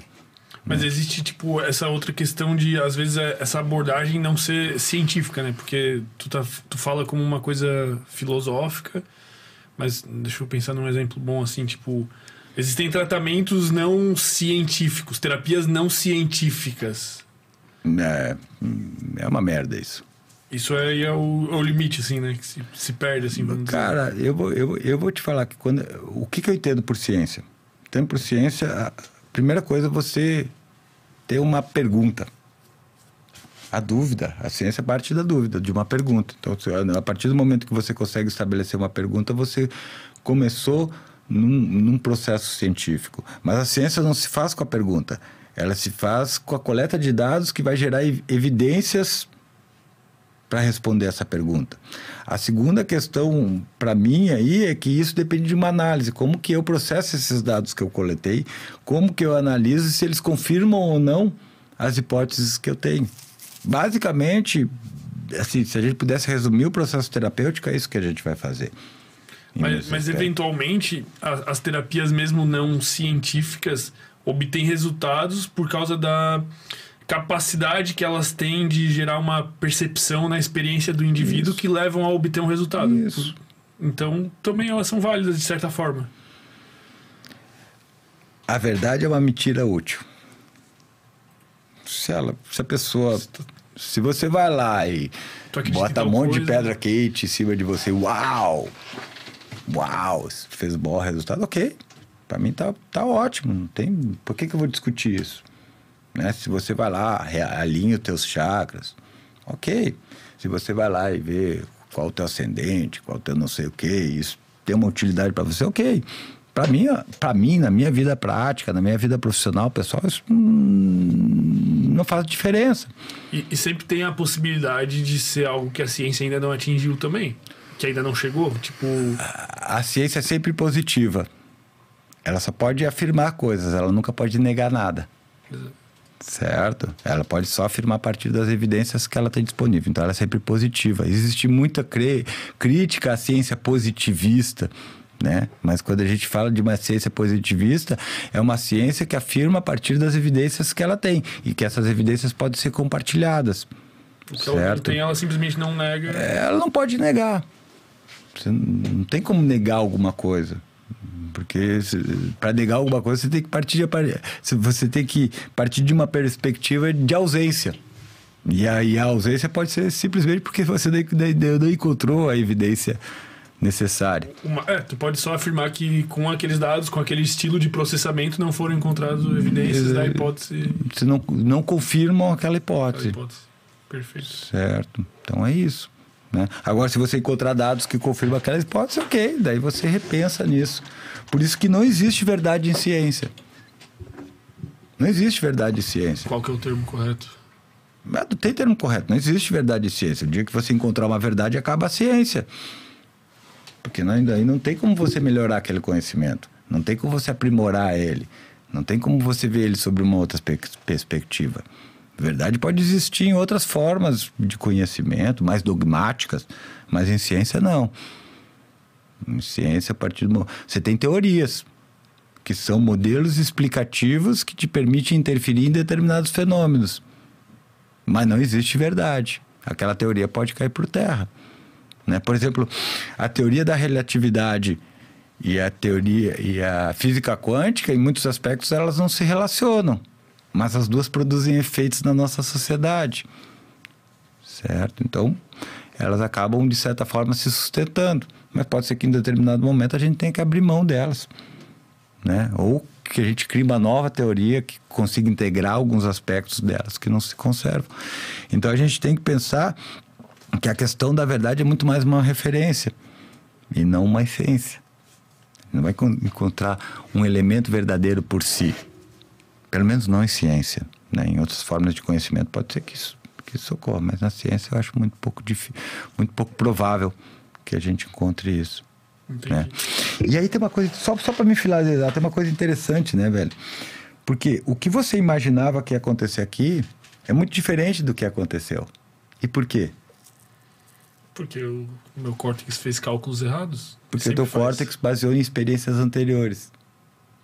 E aí, efetivamente, o que a gente espera, ou a forma como a gente desenha a realidade futura, nem sempre.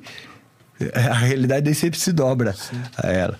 Né? Mas a gente não tem como não fazer isso, né? Os nossos Não, preconceitos nunca, assim. nunca. As pessoas dizem, ah, eu não posso gerar expectativas. Não tem como isso, negão. Você gera expectativa o tempo todo. Você tem que estar preparado para lidar com a frustração. Né? E é, e, é, e é isso que vai fazer a diferença, não é o, o não gerar expectativa, é o quanto que você co- consegue sustentar da frustração. Né? Tua capacidade, tua resiliência diante da frustração. Certo? Pessoal, eu estou satisfeito. Tá bom, estou satisfeito também. Também. Se não vocês deixarem aqui, a gente vai até amanhã Vai, conversando. vai. Então, muito obrigado aí por ter vindo. Espero que tenha sido uma experiência boa. Foi, foi, foi. Foi, o vizinho tava legal. Apesar das, cons- das consequências. Não, as consequências estão dentro do, estão dentro do controlável ainda. Então, fechou. Muito Mandar um obrigado. abraço também pra, pra Carve, né? Isso. Tá Mandar com a um gente hoje aí. Carve. Pô, Um abração mesmo. Guto, Tamo junto, obrigado valeu. pela parceria. Ó, toma um cafezinho amanhã, te manda foto. Nossa. Tamo Certo. junto. Então, muito obrigado. A gente aguardamos aí pra vir numa próxima oportunidade. Cara, também. vou, vai ser um prazer. A gente marca bem cedo, Isso, faz a gente um pode, almoço. e aí a gente pode criar um tema específico aí, pra gente não ficar viajando tanto. A gente falou que a ia- queria viajar muito, mas a gente foi longe, né, Não, é velho? só extremamente prazeroso para a É. minha experiência. Daí a gente cria um tema específico. Ah, vamos falar de TDAH, vamos falar de, de psicometria, né? De inteligência, sei lá, o que vocês quiserem aí, a gente, a gente conversa para não, não viajar tanto aí. Certo? Tá bom, foi ótimo. Muito Foi obrigado. ótimo. A gente sempre fecha com um brindezinho. Valeu. Valeu, pessoal. Se inscrevam. Por favor, se inscrevam,